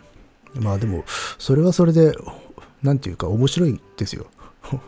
孤独を運ぶっていうの。孤独の運搬車となるっていうかね。 うんうんいや、あの、どんなところに行っても、自分と他人との距離が変わらないっていう感覚。はいはいはい。うん。まあもちろん完全に平等というわけにいかないんだけれども、うん、それが少しだけこう、ギャップがなくなっちゃってる状態になってるんで、今。おお、うん、そういう時にあのね例えば地方と都市っていうものが何であるかっていうことを考える機会っていうのは以前よりかは増えてるかもしれない、うん。うん。っていうことは思ったりするだからこういうものってさ、まあ、とにかく良くないな早く終わってほしいという思う気持ちももちろんあるしそうあるべきなんだけれども、うまずこの状況を自分にとって糧とするというか、うん、考えるよすがとするような、ううんん、方向に持っていくしかないのではないのかと思いますよ。まあそうだね、こうした機会にまあそれこそこれまでの捉え直しもできるし、うん。うん、まあ、今まで見見たことのない風景がそこに現出しているんであれば、そこで考えるっていうことよね。うん、そうだね、んそこは肯定的にっていう。うん。じゃないとね、もったいないですからね。 ただでさまあえね、ももったいないのはあるね、うんただでさえ、なんかいろんなことが封じられてるんだからさ。うんうんちょっと物珍しい風景に出会ったら、それはそれでちゃんとこう、心の中でスケッチしておいた方がいいだろうってのはありますよ。うん。そうねだからといってあえて、うんまあ、見に行く気にはならないけれど、ねまあ、そうそうそうそう、んあのなんかこうやむを得ずなんかそういう時になった時にあちょっと今までと違う風景だなっていうそういう時にね、うんそうだね、うん、何も別に台風の日にあの海行かなくていいんですからそうそうそうそうそう、GoTo とかでどこか行ったりはしないですかいやししてないですねうああんしなさそうですねそうねまあここのところで一番遠出したのはまあちょっとあの秩父方面行ったお城見に行ったぐらいですから秩父うんえっ、あーとまあへーよりから秩父周辺あの辺は僕はしょっちゅう行くんでねなるほどああね。まあ基本はずっと家にいます。相変わらず。そう、まあ僕はもうずっと話さなければと思っていたこの おいおいおい芸術再会が 終わってちょっと肩の荷が下りたよう いやないやい気やもするし対策やっぱ全然うまく話せなかったなっていう気分にもあなりつつ の、全然芸術祭の話以上の奥行きがあったんで、大変ありがたかったです。芸術祭の話が短いっていう 大事い件やいやいやいや、でも、すあれだけどね、なるほどって思いましたけどね。あそうですかよかったよかっうん、た、あの芸術祭っていうものがただのこの、なんていうの、まあ、ただのおっていうとあれですけど、お祭りじゃないんだっていうことがわかる。うんまあ、ただのお祭りでもいいんですけどね。うんうん現役感が大事なわけですそうで、その現役のアートって何なのかっていううんことは示せたのは良かったんじゃないでしょうかね。ああそうだ駅祭りの話をしようと思ってたんだ何祭り駅祭り知ってる駅金うんなんだ駅金って。高知県か広瀬金蔵っていう絵師がいてあだ名が駅金みたいな感じそうそうそうそうそう、うんでねこの人の描いた作品っていうのがねうん。だかあのいろんな家にいまだにあるんですよら個人宅個で人所所蔵されていると。そう、うんでそれをねその駅員のねお祭りの日にうん。夜に、えー、と家の前に出すんですようん。民家ですよ民家うん。で家の前に出してそれでろうそくを立てるんですようん。でろうそくの明かりでその作品を見て見て回るみたいなおーお祭りがあるんですよ、贅沢だね。うん、普段家に家の中にしまってあるうんまた家にあの飾ってあるもうん。のをその一日家の前に出してでろうそくでろうそく灯してお祭りやるんですけど結構雰囲気が良くてですね、うん。まあ、さらにそこでもやっぱりその何ていうんですか作品の現役感ですよねそうだね。まさにう。んうん。いまだに家で使っているものとかってことだ,、うんからね、うん、やっぱりね現役感は違うなっていう感じはします美術館にある作品とうん。でやっぱり昔の人もろうそくで見てたはずだから、うん。そうね。うん、同じような状況で状況下で見るっていうのは結構ね大事だなと思いますしうんもしかしたら毎年様子もちょっと違うだろうしさうん。美術館の浄化された空間とやっぱ違いますよねそうね。うんあのーまあこれがいわゆる最初の方に出てきた美術館は墓場であるというようなのは、まあうんちょっとつちょっと強すぎる言い方かなとも思うけれども、まあ、美術館にある絵っていうのはある一定の役割を、まあ、ある時代において果たしたものが、うんうんまあそうそう陳列されているという、まああのうんちゃんと保管しようぜってことですね、っていうことだからね、うんうんでも今まさにある種の関係性を結び続けているものがあるってことよね、げ現役のものっていうのは。そうそうそうそうそういうこと、うん必要性関係性があるとうんいうことです、まあ、そういうものをね身近に探してみたらっそうですよていうことですよね。結構ありますよね、うんやっぱ実はし美術とかアートって美術館で見るって思ってる人本当に多いと思うんでうん、うんその通りだか素晴ららしい美術に触れましょうイコール美術館に行く、まあ、それももちろんいいことだけれども、いや、そう、あの、現役が実は身近にあったりするぜっていう。するするすうる、ん。そうですうん。絶対みんなあるからねうん。まあね。乃木君にとっては城も現役なんですか今ああ、まあまあ、なんていうの。本来のものとしては現役ではないんだけれども、違うものとして現役ですよね。うんうん。乃木君の中では現役でしょまあ、現役ですね。うん。その現役感ですようん。あの、なんだろうね。語りかけてくるものとしては現役ですうよ。ん、ううんんそう乃木君はだからもういまだにその城とのやっぱりこう有機的な関係性を結び結べてるわけですよなあ、まあそうかもね。うん。僕では結べない関係性がまああと、それこそ、地域っていうものを考えた時の、そのよすがにはなるわけで。うんうん、必ずその地域に一つあったりとかすると、そこの、その土の塊通してその地域のことを考えるからね。うんうん地形からとか、そうそうそ。そうの、うん、風だから俗民族性とかから窓みたいなもんで、おおー、城っていうのは、その地域のね。うん。うん、あの、実際はただのあれなんだよ。 ボコボコなんだよ。 盛り上がってるだけでしょ、ああとね、そう、これ無理やりつなげるとかっていうわけじゃないけど、ね、僕、お城割とね、美あの美術作品として見てるんで、 お、うん、あのね、あんまりね、実はね、お城好きっていいろんなし人たちがいて、で、多くはやっぱし、まあその歴史が、どういう歴史があったかを考察するのが好きっていう人もいるし、あと軍事的な要素で、あはい、はい、ここに横山がかかってとか、こういうところから敵が攻め込むことを想定して、そういうプランみたいなものを、あの、分析しするっていう、まあ人が多分一番多いんだけど、僕は割とね、形がいいなっていう感じで見てたりはする。もちろんそういう軍事的な部分とかも興味があるんだけど、それよりは上とは強いですね、やっぱし。うん造形物として見てたりするんで、ううんんそうそれこそラ、えあれですよランドアートですよ、あ あそうっす確かにうん、変えていくからねその運動性によってねあのやっぱし劣化してあ甘くなったりとかするわけで角度とか彫りが埋まったりとかしてで割とそこの劣化も含めて楽しんでたりはするので、うん、うん、そうそれそれが現役ってやつですねそうだねうん、現役的な必要性ですね乃木君にとってうん、でそういうものって多くの人にあってたたともしかしたらだからそのまあどっちかさ歴史とかそっちの方方面でなんかそういう趣味がある地域のこういうものを見て回ってますっていう人たちも実はランダートとして見てるとこ多いんじゃないかなっていうそうだね絶対そうだと思う、うんだって石物例そえば石仏とか魔外仏とかさ、お地蔵さん見て歩くの好きな人とかいるわけさ、のうんうん、でそのことを話すとみんな多分ああ歴史とかに興味おありなんですねとか郷土史が好きなんですねってなるんだけど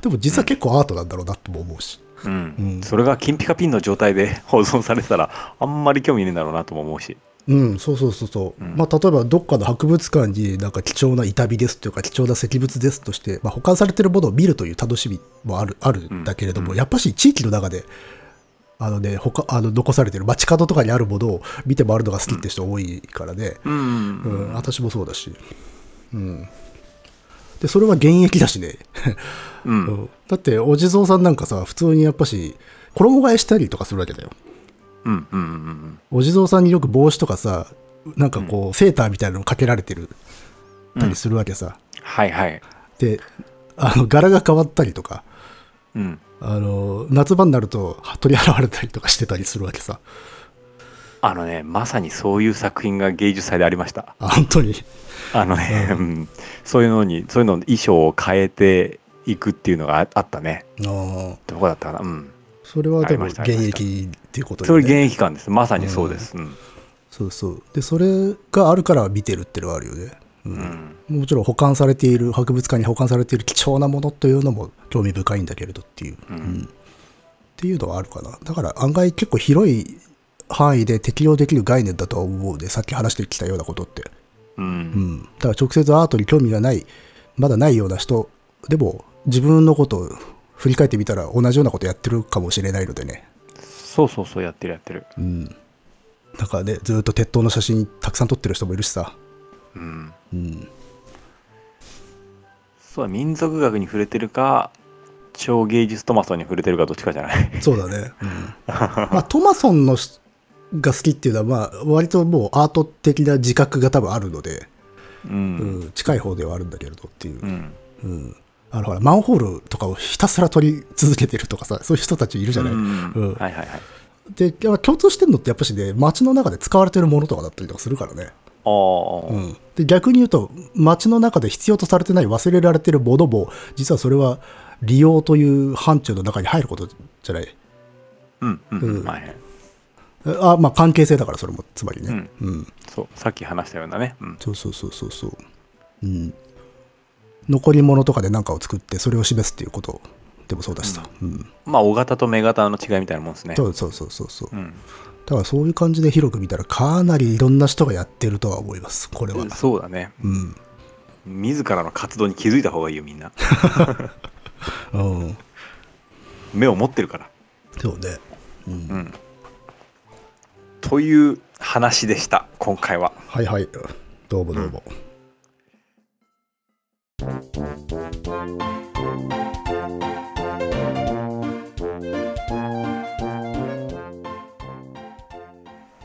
いやー結構長々と話してしまいましたがいやいやいいんじゃえないーっと、んあの時間がねももし余ったらメール紹介しようと思ったんですけどやっぱりこれは次回ですねそうですねうん うん申し訳ないですいやいやいや次回に回すというのはもう初の試みですが 試みですか、まあうんまあ一応こい基本的には来たら直後で紹介はしてるんだけどっていう、まそうそうそうああのしゃしゃべる内容によってこうなるっていうことで、そうなんです、うんちょっと溜まっていたネタだったんで、もうこれもねもう芸術祭はもうもしかしたら流行してる時にややるのが一番良かったかもしれないんですけどね一応 ああコでロナをも一段落として、うん逆に盛り下がっちゃってる時に話すのも意義があっていいいいんじゃないですか、うん捉え直しということではいどうでしょうか はいはい、うん、はい、ということで、えー、とご意見、ご感想などは dice.caesar.gmail.com